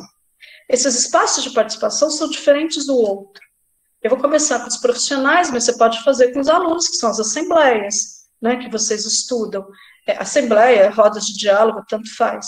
Esses espaços, por exemplo, com seus profissionais, é muito comum você estar numa reunião de planejamento, ou mesmo uma reunião em que você vai dar avisos, etc., e as pessoas começam a colocar insatisfação, coisas que não foram resolvidas, e, e, aí gera um ambiente ruim, as coisas não avançam. Então, você cria um espaço, assim como as assembleias dos alunos, em que os problemas que eu quero falar, as dificuldades, ou mesmo quando alguém traz, você fala, isso aqui tem que ir para a pauta, sei lá, da nossa roda de diálogo, tá? Essa pauta, ela pode ser, por exemplo, online, como a pauta pode ser, se vocês voltarem para a escola, está na sala dos professores. Esse é o um exemplo de pauta online. As, as ferramentas para democracia online de deliberação, tem várias ferramentas gratuitas, e você, por exemplo, esse aqui é o um exemplo de uma escola particular que tinha 150 professores. E aí se perguntava, né, como essa escola pode fazer uma roda em que os professores vão colocar problemas, porque eles diziam, tem assembleia do aluno e não tem para nós. E aí esse espaço chama, essas ferramentas chama Democracy OS, e, em que você cria um grupo da escola com os professores, e quem quiser vai inserindo temas que ele quer que seja discutido. Então, por exemplo, eu estou insatisfeito, aqui é um professor que está insatisfeito com as decisões que eram tomadas pela gestão e que envolviam os professores e a sala de aula e eles não eram consultados. Então, a pessoa coloca aqui o, problema, a descrição do problema, ela pode pôr anônima como com nome, e os demais pessoas podem, inclusive por celular, elas votam. Quando elas votam, você tem, por exemplo, esse resultado. 92% dos professores acham importante discutir isso. Então, não é que voto dizendo eu sou a favor disso. Não, esse tema é importante ser discutido. Então, depois, uma vez por mês, então isso vai rolando ao longo do mês. Cinco dias antes fecha esse momento e uma vez por mês, num horário previamente combinado, os professores e gestores se reúnem, se apresenta quais foram os três, quatro temas mais votados, por exemplo, esse foi um tema votado, e aí se elege, vamos começar por onde? Ah, vamos primeiro falar disso, aqui tinha um outro, que é menos votado, que era o desconforto de alguns professores com as assembleias dos alunos. Então, então vamos falar mais sobre isso e você discute essas questões. Tem um, é, inclusive, um vídeo em que isso é explicado como é feito, mas você tem, então, um espaço em que você vê é, adesão a um problema, porque muitas vezes ganha o professor que fala mais alto, que grita mais alto, e não necessariamente aquele problema é mais relevante. Então, você consegue claramente perceber, puxa, sei lá, aqui tem 26 votos, né, 24 provavelmente votaram a favor desse tema, então esse tema é relevante. Às vezes um professor coloca um tema que ele acha que vai abafar e tem um ou dois votos só para discutir sobre ele. Então, é fundamental, quando você abre esse espaço, que, por exemplo, no meio de uma reunião ele fala, não, porque a secretaria, né, né, você fala, olha, esse tema é importante, coloca na pauta e no espaço da roda de diálogo a gente vai discutir sobre isso. Além da discussão, você trabalha não só, então, quando começa o tema é o que está acontecendo, depois, né? Por que isso está acontecendo? E também depois, é, como nós podemos lidar, encaminhar, resolver. Muitas vezes vai se montar uma comissão que vai saber melhor sobre aquilo, etc., e apresentar uma proposta. Por exemplo, os professores estavam discutindo como eles iam fazer com o celular, cada professor fazia de um jeito, etc., e, e, e as imposições não deram certo. Então, é, qual é o motivo de lidar com o celular quando elemento distrativo de sala de aula? Aí eles colocaram, porque interfere na aprendizagem dos alunos. É esse o problema, ah, é esse, também tiram foto, expõe. Então, tá, então, isso que é o motivo, ele pauta para que as soluções atuem no princípio, no motivo. Então, por exemplo, eles começaram depois, essa comissão, foi muito interessante que eles começaram a ligar para as várias escolas e perguntar como lidavam com o problema do celular. Aí eles fazem uma exposição no próximo encontro, mostrando como as escolas, as ideias, as diferentes ideias, e a proposta dessa comissão. Um professor que sugeria tirar o aluno de sala de aula se tivesse uso do celular, é, que foi uma proposta, eles retomam os motivos, eles falam, mas se nosso objetivo é que o cara aprenda, como nós vamos tirar o celular ele da sala, porque aí você fere aquilo que a gente pretendia. Então, aí nesse momento, então você vai articulando até chegar em uma decisão junto. A ideia é que a gente não impõe o que se pode negociar. Então, você pode, é, mesmo as questões da secretaria, as questões que vêm de, de cima para baixo, você tem uma margem para debate, para interpretação, para esclarecimento. Isso pode ser falado, mesmo que não possa ser modificado. E esse espaço é um espaço interessante, porque às vezes, quando leva numa discussão, ou na sala dos professores, ou no WhatsApp, é muito comum que eles falam, mas põe uma roda de diálogo, vamos falar sobre isso naquele momento. E, ao mesmo tempo, mais do que reclamar, você transforma a reclamação, né, aquela queixa, lamento, em é, soluções para resolver, porque eles não podem só reclamar, eles têm que apresentar propostas que vão ser consideradas, não necessariamente acatadas pela gestão, consideradas, por exemplo, é, coletivamente. Então, é, você trabalha com esse grupo uma mudança de perspectiva de ser apenas os que trazem problema, mas também aqueles que se implicam nas soluções dos problemas. Esse mesmo processo ele pode ser feito os estudantes, tá? Então, só que aí você faz essas assembleias ou rodas de diálogo cuspititico, né, com ensino fundamental toda semana, com pauta na, na, pode ser online, pauta na classe, como você pode fazer depois com os adolescentes do ensino médio ou ensino é, no Fundamental 2, tanto online, como você pode fazer, quando voltar ao presencial, também pautas presenciais abertas. Então, no caso dos maiores, se faz a cada 15 dias, as escolas organizam, às vezes eles alternam, por exemplo, a cada 15 dias são duas aulas, eles fazem por 70 minutos, duas aulas de segunda-feira, na próxima quinzena, vai ser é, duas, as duas primeiras aulas, de, eles tentam de algumas maneiras espaços para que isso aconteça com periodicidade que tem que saber com antecedência. E o ensino médio tem feito a cada 21 dias. Bom, a gente também vale a pena envolver a sua equipe numa causa maior. É, se tem uma coisa que nos move é ter um propósito, essa ideia de que nós atuamos juntos, essa escola vale a pena, é vestir a camisa da escola, é ter orgulho da escola. Então, isso é cultivado com o tempo, depende da gente perceber que é uma equipe que trabalha junto. E para isso, muitas vezes, é fundamental que o gestor é, ele traga a causa. Então, por exemplo, muitas vezes no GPEM, é, se fez algum material, a gente fala, puxa, que bom que esse material foi feito, que pensa que ele pode contribuir para as escolas trabalharem melhor a questão é, do bullying, né? Pensa a diferença que vai fazer. Então, você você sempre procura trazer nas reuniões, etc., é, algum motivo para a gente estar tá lá. Então, por exemplo, essa pode ser aquela escola que ninguém fica para trás.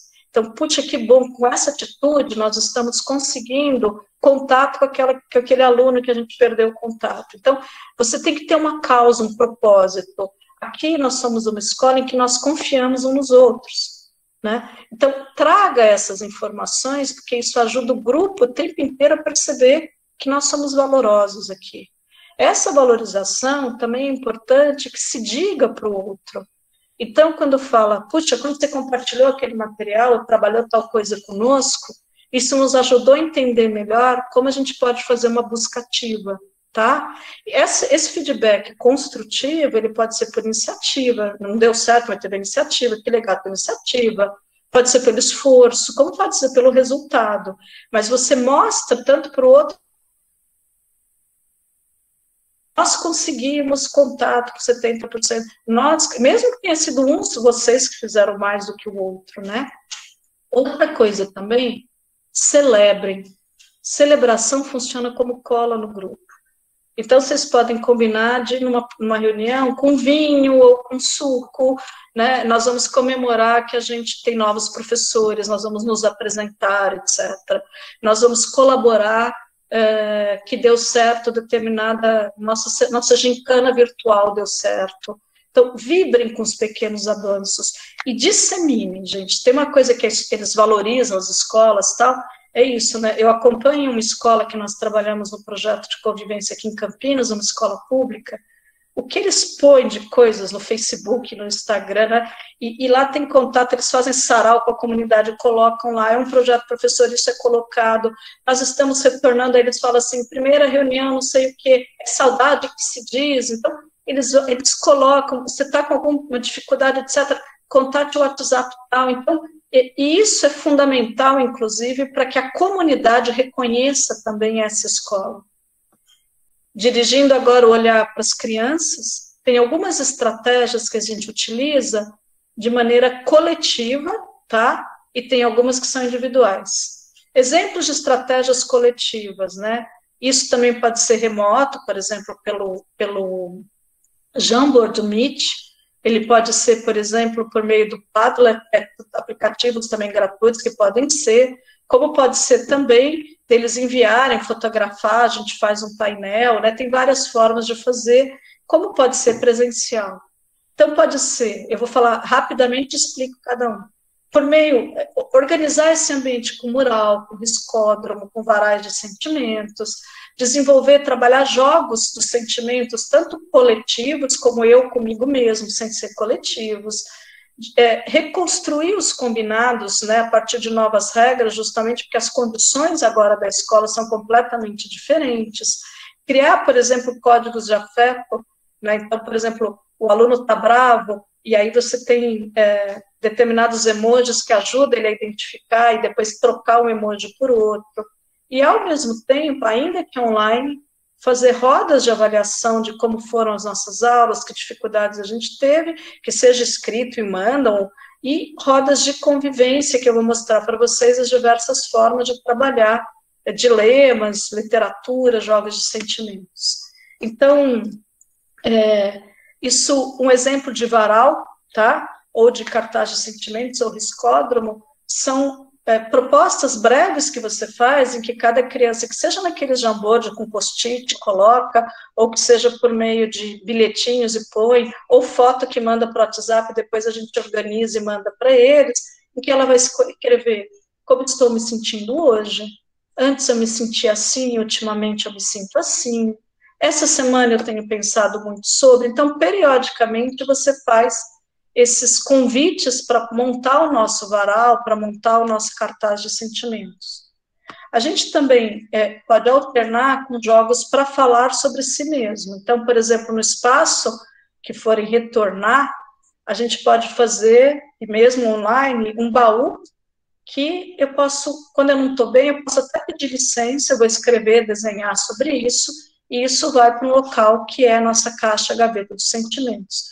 Mas pode ter o compromisso que ninguém vai mexer nisso, tá? Isso é uma expressão é, que eu faço para mim mesma, eu vou reelaborar isso. E, é claro, ele pode também, se quiser, mostrar para o professor, mas isso geralmente tem uma ideia de que fique tranquilo que isso é guardado.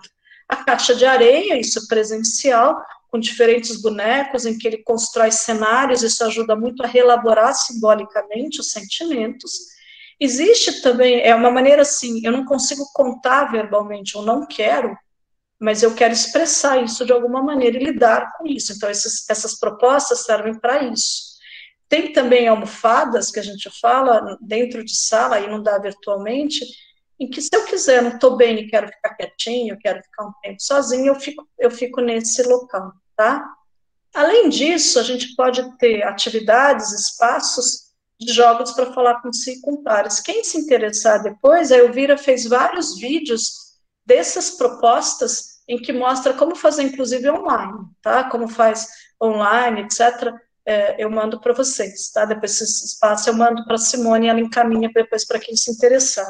Então, você pode fazer bingo e jogo de memória dos sentimentos, isso tudo pode também ser feito online, além de encontrar, quando sai, por exemplo, algo que me traz alegria, a alegria, eu tenho que escrever o que me traz alegria, tá certo? Eu tenho que colocar o que me surpreende, então, mais do que achar, eu tenho que falar. A pescaria também, eu tiro alguma coisa, pode ter pergunta nos peixinhos que dizem, é, eu, me, eu me sinto aflito quando, tá? é, eu gosto que me façam, tá? Eu não gosto de, então você está trabalhando assertividade, pode ter também quebra-cabeça das emoções, então isso a gente compartilha com os colegas, tá? E, obviamente, nós temos uma ampla literatura, e essa literatura nos ajuda a, simbolicamente, a trabalhar essas questões.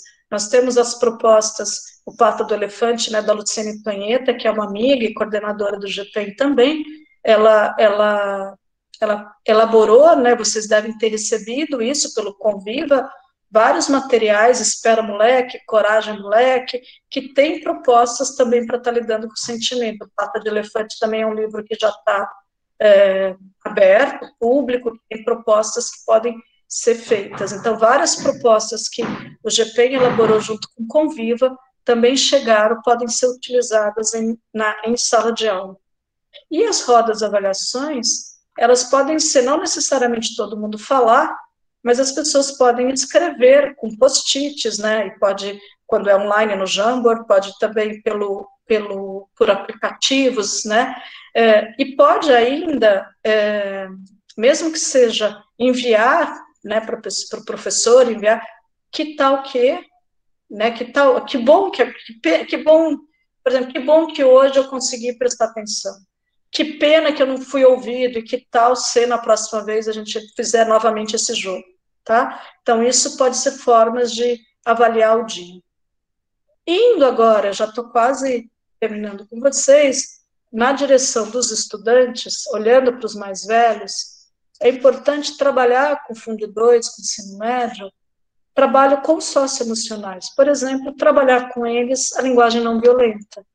Por exemplo, ter propostas de atividade em que, diante de um conflito, como resolver, e aí quando eles apresentam formas, o conflito piora, e aí como é que a gente faz? Então, formas de lidar com isso. Vocês também têm materiais, inclusive, relacionados às socioemocionais, que vale a pena ser utilizado nesse momento para é, ter recursos para que esses jovens possam lidar com um monte de dificuldade que eles têm se deparado. Além disso, envolvam, por meio dessas assembleias que eu falei com vocês antes, esses jovens, principalmente é, os que voltaram, nos problemas. Então, pense o estresse que é fazer com que eles não se toquem, com que eles não burdem as regras, com que eles não vão todos ao banheiro.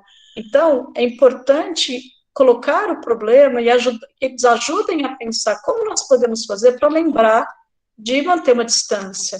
Então, eles podem sugerir marcações, como a gente pode fazer para recordar um ao outro que a máscara está caindo. Então, discute os problemas e diz, nós estamos com um problema, a gente tem mais alunos, como, como a gente pode organizar o espaço do, do recreio? Então, isso, isso ajuda eles a se sentirem pertencentes às soluções, corresponsáveis e isso faz com que eu cumpra com muita mais boa vontade. Vale a pena muito incentivar o protagonismo. O protagonismo ele pode ser por meio do grêmio, tá? De jovens voluntários, da equipes de ajuda, e esse pessoal, esses adolescentes, você pode, nesse plano de acolhimento, ver quais professores vão cuidar de cada grupo. Eles podem, por exemplo, atuar no cuidado emocional e inclusão. Então, por exemplo, aquele aluno e dois alunos daquela turma vão ser responsáveis em fazer o que a gente fala mapeamento das relações e ver se todo mundo está tendo contato com, ou se tem alguém que está mais isolado, que está mais excluído. Vamos supor que nessas atividades foi identificado um aluno que diz: Eu estou sozinho, eu me sinto muito ansioso. Esses alunos podem ser redes de apoio de estar tá mandando mensagem, de estar tá incluindo. Então, é, é, intencional, isso não vai se dar por acaso, tá? Esses grupos também podem desenvolver campanhas, ações de conscientização sobre o uso de máscara, sobre o uso dos espaços na escola, tá certo? Eles podem trabalhar nesse sentido. Eles também podem fazer o auxílio com a aprendizagem daqueles que têm mais dificuldade. Eles podem ser tutores mesmo online, inclusive tem aqueles espaços que você coloca com os mais velhos, posso ajudar com isso, preciso de ajuda nisso, tá certo? Pode se incluir, esse grupo pode desenvolver com a sua turma jogos cooperativos. Então, por exemplo, é, eu vi um grupo de, de estudantes que eles faziam, eu não me lembro mais o nome, que era o chefe, mas era assim, de repente um, é, o chefe escrevia lá no WhatsApp e dizia assim, balde. Aí eles tinham que sair correndo e tirar foto de um balde. O primeiro que mandava foto do balde tinha, depois que ele consegue X pontos, ele passa a ser o líder. Então, eles desenvolvem esse tipo de jogo muito mais para estar tá conectando as pessoas. Eles também podem estar tá atentos meio a redes sociais para estar tá alertando, às vezes, os professores, quando um aluno ele sabe que não está bem, que tá, então eles podem ajudar nesse sentido. Então, é, os jovens podem contribuir muito, e nós temos que pensar que muito do bem-estar, é, eles podem atuar de uma maneira muito mais eficiente do que nós. Então, nosso papel é mais coordenar isso do que, de fato, fazer isso por eles. Em síntese, gente, do coletivo, aí eu falo do individual, mesmo online, ou de forma híbrido, híbrida, né, a gente pode organizar momentos, e nenhuma escola precisa fazer tudo, vocês escolhem aquilo que vocês acham mais relevantes, em que a gente vai criar espaços em que vai ter escuta e vai ter expressão de sentimentos, Outros espaços serão de problemas coletivos, então pode ser uma vez por mês roda de sentimento, uma vez por mês discussão de problemas que é, as pessoas vão estar tá inserindo na pauta e vão votar. Eu posso uma vez por mês, e eu já até me preparo, porque eu sei quais temas vão ser abordados, tá? É, pode ter, por exemplo, é, temas em que a gestão vai levar, de, de problemas, de questões, etc., precisam ser discutidos. Pode ter também estudos e planejamento com os professores também para melhorar as habilidades socioemocionais. E, ao mesmo tempo, você pode, com os jovens, abrir espaços, por exemplo, a cada 20 dias, a cada 15 dias, de temas que eles propõem. Então, é muito comum eles, eles colocarem como é que a gente faz para lidar, por exemplo, com, é, com é, a situação de desemprego da minha família. Muitas vezes eles colocam temas, o quanto é fake, quanto a vacina da China é prejudicial. Então, você pode abrir propostas para eles colocarem temas. Indo no, no convite ao retorno, você pode, nesse convite, é, a comissão que está acolhendo, ter vídeos, fazer pequenos vídeos de professores, funcionários, equipe gestora, para é, contando que eles estão, por exemplo, com saudade da escola. Então, pode ter plaquinhas nesses sentidos. É, pode é, ter também, você pode perguntar para seus alunos, mesmo que não venham, do que, que a gente tem saudade. E, e, aí, escrever isso, ou colocar foto em folha, sabe? E colocando uma árvore para isso. Tá? Então, quando eles chegam na escola, está lá. A gente pode, por exemplo, é, organizar a sala, com, como foi feito em Portugal, a família manda objetos importantes das crianças, e a sala tem esses objetos dessas crianças que vão retornar.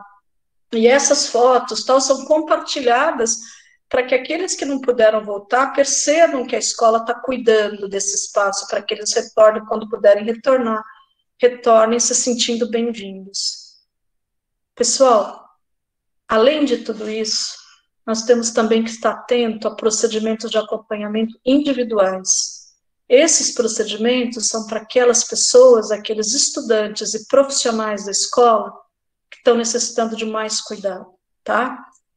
Uma das coisas que nós fazemos é, nessas reuniões, quando um colega me traz uma informação, é, por exemplo, às vezes eu trabalhava com formação com 100 professores, né, 100 professores e gestores.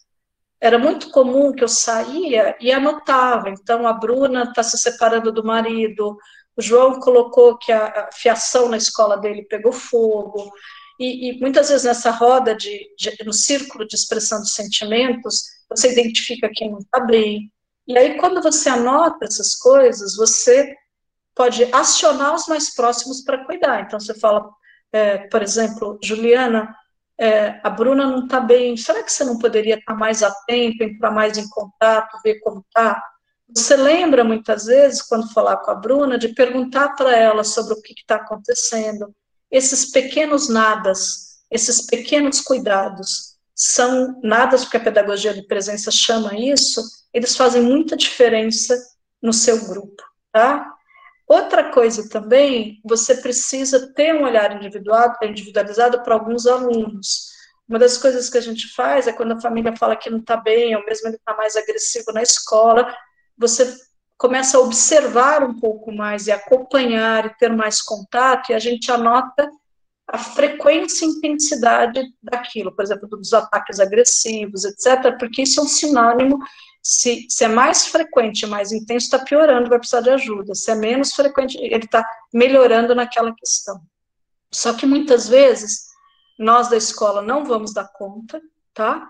E a gente tem que saber os limites da nossa atuação e nas situações que extrapolam a nossa intervenção, nós temos que encaminhar para as redes de proteção. É fundamental, nesse caso, que vocês, na cidade de vocês, conheçam o fluxo da rede, né? não é de apoio, é de proteção da escola que está errado. Esse fluxo, ele vai te ajudar, se, se, não tem, é, deveria fazer, ou senão a gente faz um mapeamento de quais são as instituições ou as redes que nos ajudam numa situação que eu preciso é, saber. Então, eu preciso saber se o caso, por exemplo, é automutilação, onde eu encaminho primeiro, o que, que eu faço, etc. Então, a gente precisa conhecer esse fluxo para poder saber aonde encaminhar. Para quem vocês devem saber, mas é, se alguém quiser saber um pouco mais, tem uma, uma live, uma palestra que a Thalita do GPEN fez, ela também é do GPEN e ajudou né, nas propostas da, é, do Conviva, é, essa, essa palestra ela está no site, no site não, no YouTube da Faculdade de Educação da Unicamp, também tem no Face do GP, em que ela fala muito sobre como acionar, quando acionar, como é que monta esse fluxo para as escolas, tá? E aí nós temos que diferenciar duas coisas: a vulnerabilidade, que são aqueles nossos alunos que, por diversos motivos, têm sido mais atingidos pela desigualdade socioeconômica e também pelas nossas políticas públicas precárias, e separar de risco. O risco é um perigo. Por exemplo, a pessoa está sendo abusada sexualmente, por exemplo, está sendo agredida. Então, você precisa de medida de proteção, tá? Então, nesse caso, a gente tem que atuar de uma maneira mais rápida, né? Se nós olharmos para os estudantes, a gente então aciona a rede de proteção quando há violação né, de direitos das crianças e dos adolescentes em situações de risco ou suspeita de violência doméstica ou sexual. Mas, se for pensar, todo auxílio psicológico é bem-vindo, tá?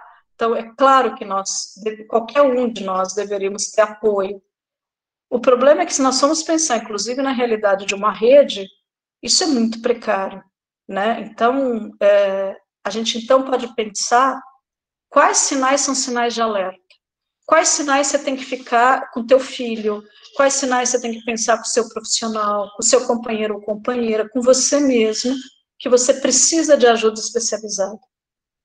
Fiquem alerta, é, pessoal, para esses sinais, tá? Primeiro, sofrimento emocional frequente e acentuado, tá? Então, se a tua irritabilidade está durando e você não consegue controlar, se você tem tido insônia nos últimos dois meses, se você tem uma tristeza, tá certo, que não passa, uma agitação, um medo cada vez maior, esse sofrimento emocional você precisa estar tá olhando. Outro sinal importante, mais importante ainda que o primeiro, é perda de funcionalidade. funcionalidade. Essa coisa de eu não, não saio da cama, não escovo o dente, não tomo banho, eu não consigo ir para aula. Esse, esse é um sinal de alerta muito importante. Outra coisa, violência autoprovocada, que pode ser desde as lesões autoprovocadas, né, que é a automutilação, ou também quando você é, não tem um receio de uma maneira muito carinhosa, afetuosa, quando se tem vínculo com a pessoa, e você vê que ela está falando que não vale a pena viver, que está falando que não tem sentido na vida, de perguntar claramente se de alguma maneira ela já pensou ou pensa em tirar a vida. Então, de uma maneira muito acolhedora, e mesmo se ela já pensou em como isso pode ser feito, se a ideia, se você vê que há ideação suicida ou que há plano para executar isso, é, você precisa de ajuda urgente para essa pessoa, tá bom? E por último, vícios, tá? Vícios com álcool, com drogas, ela também precisa de ajuda. E encerro, né, indo para os finalmente, não se esqueçam do necessário autocuidado. Lembrem-se, quando você está num voo, a orientação dos comissários de bordo é: se tiver turbulência, se tiver é, descompressão, né, despressurização, urgentemente põe a máscara em você, depois você põe no outro. Nós não temos que carregar o mundo nas costas. E nós precisamos, urgentemente, de ter o autocuidado além do cuidado do outro. Esse autocuidado, ele necessita de um autoconhecimento. O que, que eu gosto, o que, que eu não gosto? O que, que me faz bem ou não? Então, por exemplo, para mim, provocação, briga, isso me irrita profundamente. Então, que situações me geram angústia, tá? Que situações eu, eu paraliso. Isso te ajuda, inclusive, a, a evitar essas situações ou colocar para o outro na escutativa. Eu, por exemplo, é, eu, eu ainda estou sem funcionária, porque ela está em é, distanciamento social na casa dela, né? Então, é, porque se eu estou também é justo que ela também esteja. E aí, é, de, desde então, minha família assumiu né, os cuidados da casa, tal. E aí que é muito interessante que no começo nós nos reunimos e dividimos as tarefas. Só que eu comecei a perceber que era eu que cobrava. Eu que chegava lá e falava, a louça não foi lavada, mas tal hora você não fez tal coisa, olha, tá na hora de... E, e aí eu é, eu fui sendo a chata.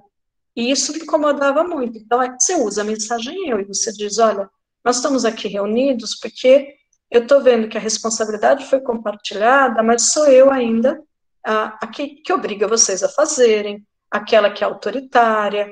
Eu não me sinto bem nesse papel. Eu não me sinto bem gerando conflito, tendo que fiscalizar. É, esse papel não é meu, eu não gosto. Então, é, quando você se coloca, inclusive, sem dizer vocês são folgadas, vocês são irresponsáveis, mas você diz como a gente pode resolver isso para que não fique assim. Aí elas falavam assim, não, não tá bom desse jeito, tá bom para vocês, mas não tá bom para mim. Tem que ser bom para todos. Então, isso é fundamental. Outra coisa, cuidem de um autoacolhimento. Autoacolhimento é vocês serem menos severos com vocês, julgar-se menos, ser mais compassivo. Então, assim, vocês não têm que dar conta. A gente diz uma coisa que a gente aprende é escolham as batalhas de vocês. Escolher a batalha pelo que vale a pena brigar, entre aspas. Então, por exemplo, fala não para um monte de coisa que é possível falar. Por exemplo, eu parei é, há muito tempo de brigar pela roupa jogada no chão, pela toalha em cima da cama, porque é, é, esse, o que eu faço, assim, sempre, isso não é lavado, mas essa batalha não vale a pena, essa batalha é delas. Então, você tem que escolher as, sua, as suas batalhas. Então, por exemplo, é, muitas vezes é pegar leve. A gente tem aqui em casa um dia de preguiça em que a gente come o que tem na geladeira, mas ao mesmo tempo no trabalho é a mesma coisa. Por que, que eu tenho que muitas vezes complicar minha vida pondo metas, prazos e tarefas que não são necessárias? Por que, que eu não posso distribuir melhor as atividades? Então, quantas, às vezes a gente fala, quantas vezes a gente inventa coisa que nos deixa estressado? Outra coisa também, ouçam o corpo de vocês. Muitas vezes vocês vão ver, é, a gente teve no Ceará uma, uma gestora que teve um ataque cardíaco e que há muito tempo ela sentiu uma dor, etc., mas nunca ela tinha tempo, né? Muitas vezes ataque cardíaco, a dormência, significa que você está indo além dos seus limites. Encontrem também ilhas de pausa.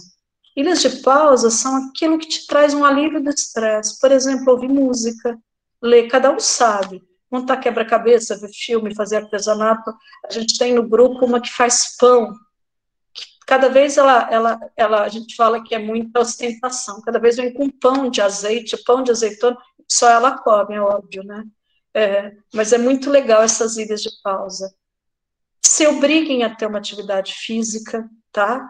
É, obriguem, por exemplo, a gente até, eu tento, minha filha faz aquelas, aqueles circuitos online, ela chama para fazer, às vezes eu até uso como momento de é, conexão com ela, e é tão engraçada porque eu sou a mais pata para fazer isso, e ela faz muito bem, mas você junta as duas coisas, né? Alimentem os vínculos, conversem com, com amigos, com familiares, sabe? Procurem, por exemplo, é, organizar necessariamente momentos em que vão todo mundo olhar pela câmera, mas que esses vínculos são importantes. Moderem as entradas de informação. Então, é, quantas vezes a gente entra em Facebook, etc., e sai mais angustiado, mais irritado, ainda mais com aquilo que aconteceu, por exemplo, em Manaus, me destruiu. Quando a gente vê é, a gestão da pandemia pelo governo federal, que é a ingestão da pandemia, o absurdo, os gastos com centrão, isso gera um mal-estar enorme. Então, a gente tem que maneirar as informações, tenta envolver a sua, a sua equipe também da importância de se trabalhar isso, e ao mesmo tempo de às vezes, na sua comunidade, você tem um pai que é professor de yoga, que desenvolve uma oficina legal, atenção plena. Peça para oferecer essas oficinas, ou para os estudantes, ou para os, professores, porque isso também é muito bom. Pessoal, é, peço desculpa de ter falado tanto, queria dizer, retomar essa ideia do planejamento que a gente tem que ter para isso, Nesse plano, a gente separa o que é mais imediato e o que a gente vai manter em médio e longo prazo, ou seja, o que a gente incorpora na cultura da escola. Queria lembrar que esse processo não pode ser da equipe gestora, mas coletivo, ela fomenta o processo. E que esse momento tão doloroso nos ajude a fortalecer uma cultura na escola de diálogo, de pertencimento, de apoio, de confiança e de bem-estar discuta entre vocês e também com as famílias, quando elas fazem parte, o que, que nós, cada um entende por acolhimento, por cuidado. Divulguem o que, como vocês vão fazer esse movimento na escola, apresentem o um plano de acolhimento. Pode ser ações simples. A ideia era só trazer várias possibilidades. Perguntem para os seus professores qual a nossa postura de escuta, como nós vamos estudar. E saibam, assim, que a escola tem limite. Então, isso precisa ser também considerado. A volta às aulas presenciais, ela tem sido diferente de qualquer outra em nossa escola. Aqui é em Manaus, tá? uma escola particular antes de fecharem de novo. É na Índia, também, na Tailândia. Aqui na França, vejam as marcações que os estudantes não podem passar, mesmo assim, 22 escolas da França foram fechadas há uma semana por causa de casos de Covid, tá? E lembrem-se que todo mundo está vivendo uma sobrecarga emocional nos últimos meses. Alguns mais do que os outros. Aqui também é na França, estão vendo as marcações, né? E nesse retorno, vocês acham que nunca a escola foi tão desafiada, porque nós temos que lidar com as questões sanitárias, com o receio do contágio, nós temos que lidar com o estresse do cuidado e da vigilância para que os estudantes mantenham o distanciamento físico, nós temos que lidar com insegurança e estranhamento sobre essa escola, que não é a escola que nós conhecemos, ao mesmo tempo com ensino remoto e híbrido, e também com bem-estar psíquico e desenvolvimento socioemocional. Então, ou seja, essas questões não podem competir uma, uma com a outra. E se vocês acharem que vão dar conta de tudo, vocês estão enganados. Tem que tirar coisas do currículo, coisa de propósito, trabalhar coletivamente para que deem conta de organizar um pouco mais essas dimensões. Eu encerro dizendo que mais do que o foco no currículo, a gente tem que pensar que aprendizagem nós queremos que os nossos estudantes fiquem. Nós queremos, no fundo, que eu acho que eles aprendam com tudo isso que está acontecendo, a importância da ética, do lutar contra a desigualdade, como a desigualdade afeta os que mais deveriam ser amparados pelo Estado, a solidariedade, o bem comum. Eles precisam saber os estragos que as fake news têm causado, e a importância da ciência, que foi a ciência que nos tirou dessa, está nos tirando dessa situação, da responsabilidade individual e coletiva, que os meus atos podem gerar danos socialmente. Eles precisam, precisam discutir o papel da comunidade e a própria capacidade dessas, desses estudantes de promover o bem. Eles precisam aprender, por exemplo, a como expressar o que eles estão sentindo, mas também ouvir e acolher os que os outros estão vivendo e sentindo. Eles têm que aprender a importância do autocuidado, mas também do cuidado do outro. E, ao mesmo tempo, que o que segura as pessoas numa situação de crise é união e solidariedade. Se nós conseguirmos que esses estudantes aprendam isso, a escola cumpriu a sua função social no momento como esse. Isso é valioso, sabe? E isso está sendo, nesse momento, preparado que sociedade nós queremos no futuro. Que vocês devem, então, conhecer, mas eu quero encerrar e vou trazer uma informação contando a historinha, né, que não é historinha, um livro de literatura infantil, da pata de elefante, mas eu vou contar pelo seguinte, há alguns anos, o meu pai faleceu, em um mês ele faleceu, foi muito rápido. Ele morava em Ribeirão Preto. E o meu irmão, Pedro, ele morava em São Paulo, mas ele tinha um contato muito estreito com meu pai. Todo dia ele ligava, na época não tinha WhatsApp, e ele falava, e aí, pai, belê? E meu pai falava, ah, belê, tudo bem. Às vezes eles conversavam mais, às vezes conversavam menos, mas todo dia tinha um contato. E meu pai faleceu, e algumas semanas depois eu encontro meu irmão e pergunto, como você está? Falou, eu estou tocando. Mas imagina uma pata de elefante esmagando o teu peito. É assim que eu estou me sentindo. E eu contei isso para Luciene Tonheta, que, como eu disse, é uma amiga muito querida. E depois de alguns meses, ela me apresenta a pata de elefante, que me deixou muito comovida. Era uma vez um rato, e o rato tinha um problema, uma dor no peito, que não passava de jeito nenhum. O rato pensou: vou procurar o doutor. Um doutor, e o primeiro que ele consultou foi o doutor Leão, especialista em pulmão. Rato, meu caro rato, seu pulmão está tão limpo, tão bem, feito bumbum de neném. O rato ouviu e pensou, mas a dor no peito ainda não passou. Foi a vez de procurar, então, pelo grande urso, especialista em coração. Rato, meu caro rato, seu coração bate mais forte que bateria de grande porte. O rato pensou, mas a dor no peito ainda não passou. Assim ele procurou pelo canguru doutor, especialista em qualquer dor. Rato, meu caro rato, os exames não dizem nada, essa dor é uma piada. O rato ouviu e pensou, mas a dor no peito não passou. Procurou então a sábia coruja, curandeira oficial daquele horto florestal. Rato, meu caro rato, você sofre de um mal gigante, síndrome de pata de elefante. Pata de elefante? O que isso quer dizer? Foi perguntar para outro rato, amigo de fino prato. Rato, meu caro rato, pata de elefante é quando uma tristeza gigante, uma angústia, preocupação ou até medos de montão invadem o peito da gente. Não há remédio que cure se não há como curar. O único jeito, meu amigo, é seu peso a gente compartilhar. Então, pessoal, eu encerro com vocês desejando que todo mundo aqui ajude a carregar as patas um dos outros.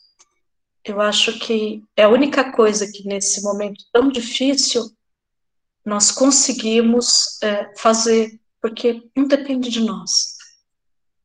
Eu peço desculpas que eu passei do tempo, é, eu fui planejando e ampliei mais, e queria estar aberta para se tiver alguma pergunta, alguma colocação. Lembrando que todo, todo não só a apresentação, mas o, é, os materiais que eu sugeri, eles estão já, já estão com a Simone, né, Simone? Sim. Eu vou disponibilizar, já a gente já colocou no, no chat o, o drive, mas eu vou baixar e aí eu transmito para ele por, por, e-mail ou nos grupos que a gente faz parte, porque a maioria aqui é do Conviva. E senão eles passam os e-mails e eu, eu compartilho sim. Não, enquanto foi acontecendo, eu já montei, coloquei no nosso drive, Simone, já compartilhei ah, o drive tá. também. Então, tá tudo certo. Aí eles já estão com o nosso drive. No final a gente pega a gravação também e compartilha a gravação no mesmo lugar. Eu vou colocar Sim. o drive Simone, o material está em, em, PDF, mas se depois eles quiserem o PowerPoint, que eles podem querer usar, você me Sim. escreve, eu te mando também, que ele é muito pesado, sabe? Ah, tá. mas eu, aí eu mando o link, vocês baixam e, e, e disponibilizam. Alguém quer falar alguma coisa? Levanta é. Eu ia falar no chat, só elogios, agradecendo só. você muito, agradecendo a Sandra também, falando que estavam com saudade dela. Aí a gente tá morrendo de saudade da Sandra. É. Não, eu também. A gente é... passa a palavra para vocês. Vocês querem perguntar algo, além de elogiar? Se quiser fazer um elogio pessoalmente também, fiquem à vontade. Eu queria pegar a Sandra e a Thelma e trazer aqui para minha casa. Mas, gente. Vai Thelma, ter que dividir, você não vem, não, Simone. É, vai. Espera passar ah, a pandemia, a gente combina. Isso! A gente, é, a gente leva muito para a nossa vida também as falas, né? também. né? A gente leva para o pro profissional, mas para a nossa vida de tudo que a gente vive. Porque, por exemplo, eu estou em teletrabalho desde o começo. Ó, o Davi está no banheiro me chamando para ir lá. Então a gente tem que dividir com tudo, tudo, tudo. E a gente, a, aqui na nossa diretoria de Lins, é, pessoal que também está de fora das outras diretorias, a gente é um grupo do Conviva muito unido. Então, a gente percebe quando o outro não está bem, é, a gente faz graça para alegrar, o outro, é, a gente chama no privado, a gente virou uma família mesmo. porque quando a carga é dividida, realmente fica mais leve, fica muito mais leve. E às vezes a gente pode nem tirar aquela dor, né? Mas a gente ajudando a carregar, essa acho que é a verdadeira empatia, né? Não só olhar e falar, nossa, é, eu sei como é difícil, mas, mas dividir mesmo a carga, se, se, se colocar realmente no, lugar do outro. E eu acho que o Conviva, gente, era tudo que faltava, porque como que vai, como que é, eu, eu hoje estava ouvindo você falar numa palestra é, antes da nossa, que não tem como você dissociar mais o cognitivo do socioemocional, não, não, não existe mais esse tipo de escola, né? E se existe, precisa mudar, porque não, não tem, a gente, nós somos adultos, nós levamos é, as coisas, querendo ou não, acabamos levando, né? Alguma coisinha, a gente vê que o outro está tá triste, ninguém consegue deixar tudo do portão para fora. Né? Imagina uma criança que não sabe lidar com as emoções que eles têm. Então, a gente precisa ajudar, e às vezes a gente ajudando, a gente vê que a nossa carga não é tão grande assim, né? Que o outro tem uma maior, e, e aí a gente vai dividindo e a corrente vai crescendo. E eu só, só tenho a agradecer muito por, por fazer parte do Conviva, porque muita coisa mudou na minha vida, muita coisa mudou profissionalmente na minha vida. É, eu consegui amigos maravilhosos, eu, eu, eu, eu venho trabalhar feliz, eu tenho é, pessoas é, acima de mim que, que dão a oportunidade, né, Natânia, da gente, é, dão essa abertura da gente trabalhar, de fazer umas loucuras de vez em quando, mas todo mundo, ninguém até agora reclamou. Mas é, ter você, ter a Sandra, o Mário, o doutor Haroldo também já participou com a gente. É um privilégio enorme, enorme, enorme. Eu não sei nem como vocês aceitaram, mas eu, eu agradeço do fundo do meu coração. E a gente não tem nem palavras para agradecer o tanto que vocês agregam para a gente, assim, para nossa vida pessoal e, e dar um, um ânimo para a nossa vida é, profissional. E é isso que a gente está precisando. Nesse momento, é isso. A Ana Célia ou a Márcia estão aí? Caiu a internet aqui da diretoria porque estava um tempo bem feio. Eu estou sim, Márcia. É, Simone, consegui pelos ah, meus dados móveis aqui.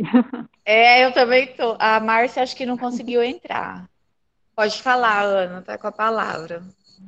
Ah, então, eu gostaria de agradecer muito, né, mais uma vez aí a participação da, da Thelma aqui conosco nessa tarde, foi muito, muito, assim, é, foi excelente, né, a gente só agradece mesmo, essa palestra foi maravilhosa, é, como a gente é. já estava esperando que fosse mesmo, é, agradeço também a presença da Sandra, né, que também abrilhantou aí o nosso evento, né, nossa reunião aqui de hoje.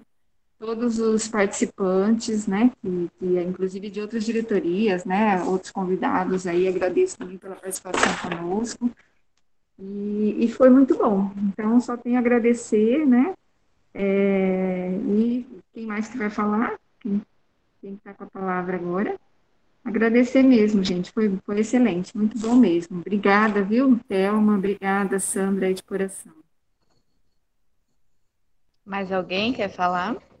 Senão a gente já encerra. Eu quero só agradecer né, o convite uh, da Simone e dos demais responsáveis aí da diretoria de Lins e dizer que eu adoro participar dessas formações, principalmente quando a gente tem até uma vinha, né?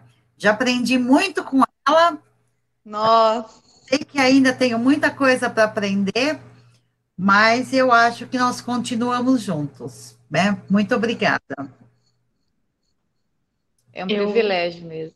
Eu queria é, só pegar a palavra para dizer de novo o quanto as palavras de vocês me comovem e eu não sou merecedora, eu acho que é muito mais generosidade de vocês.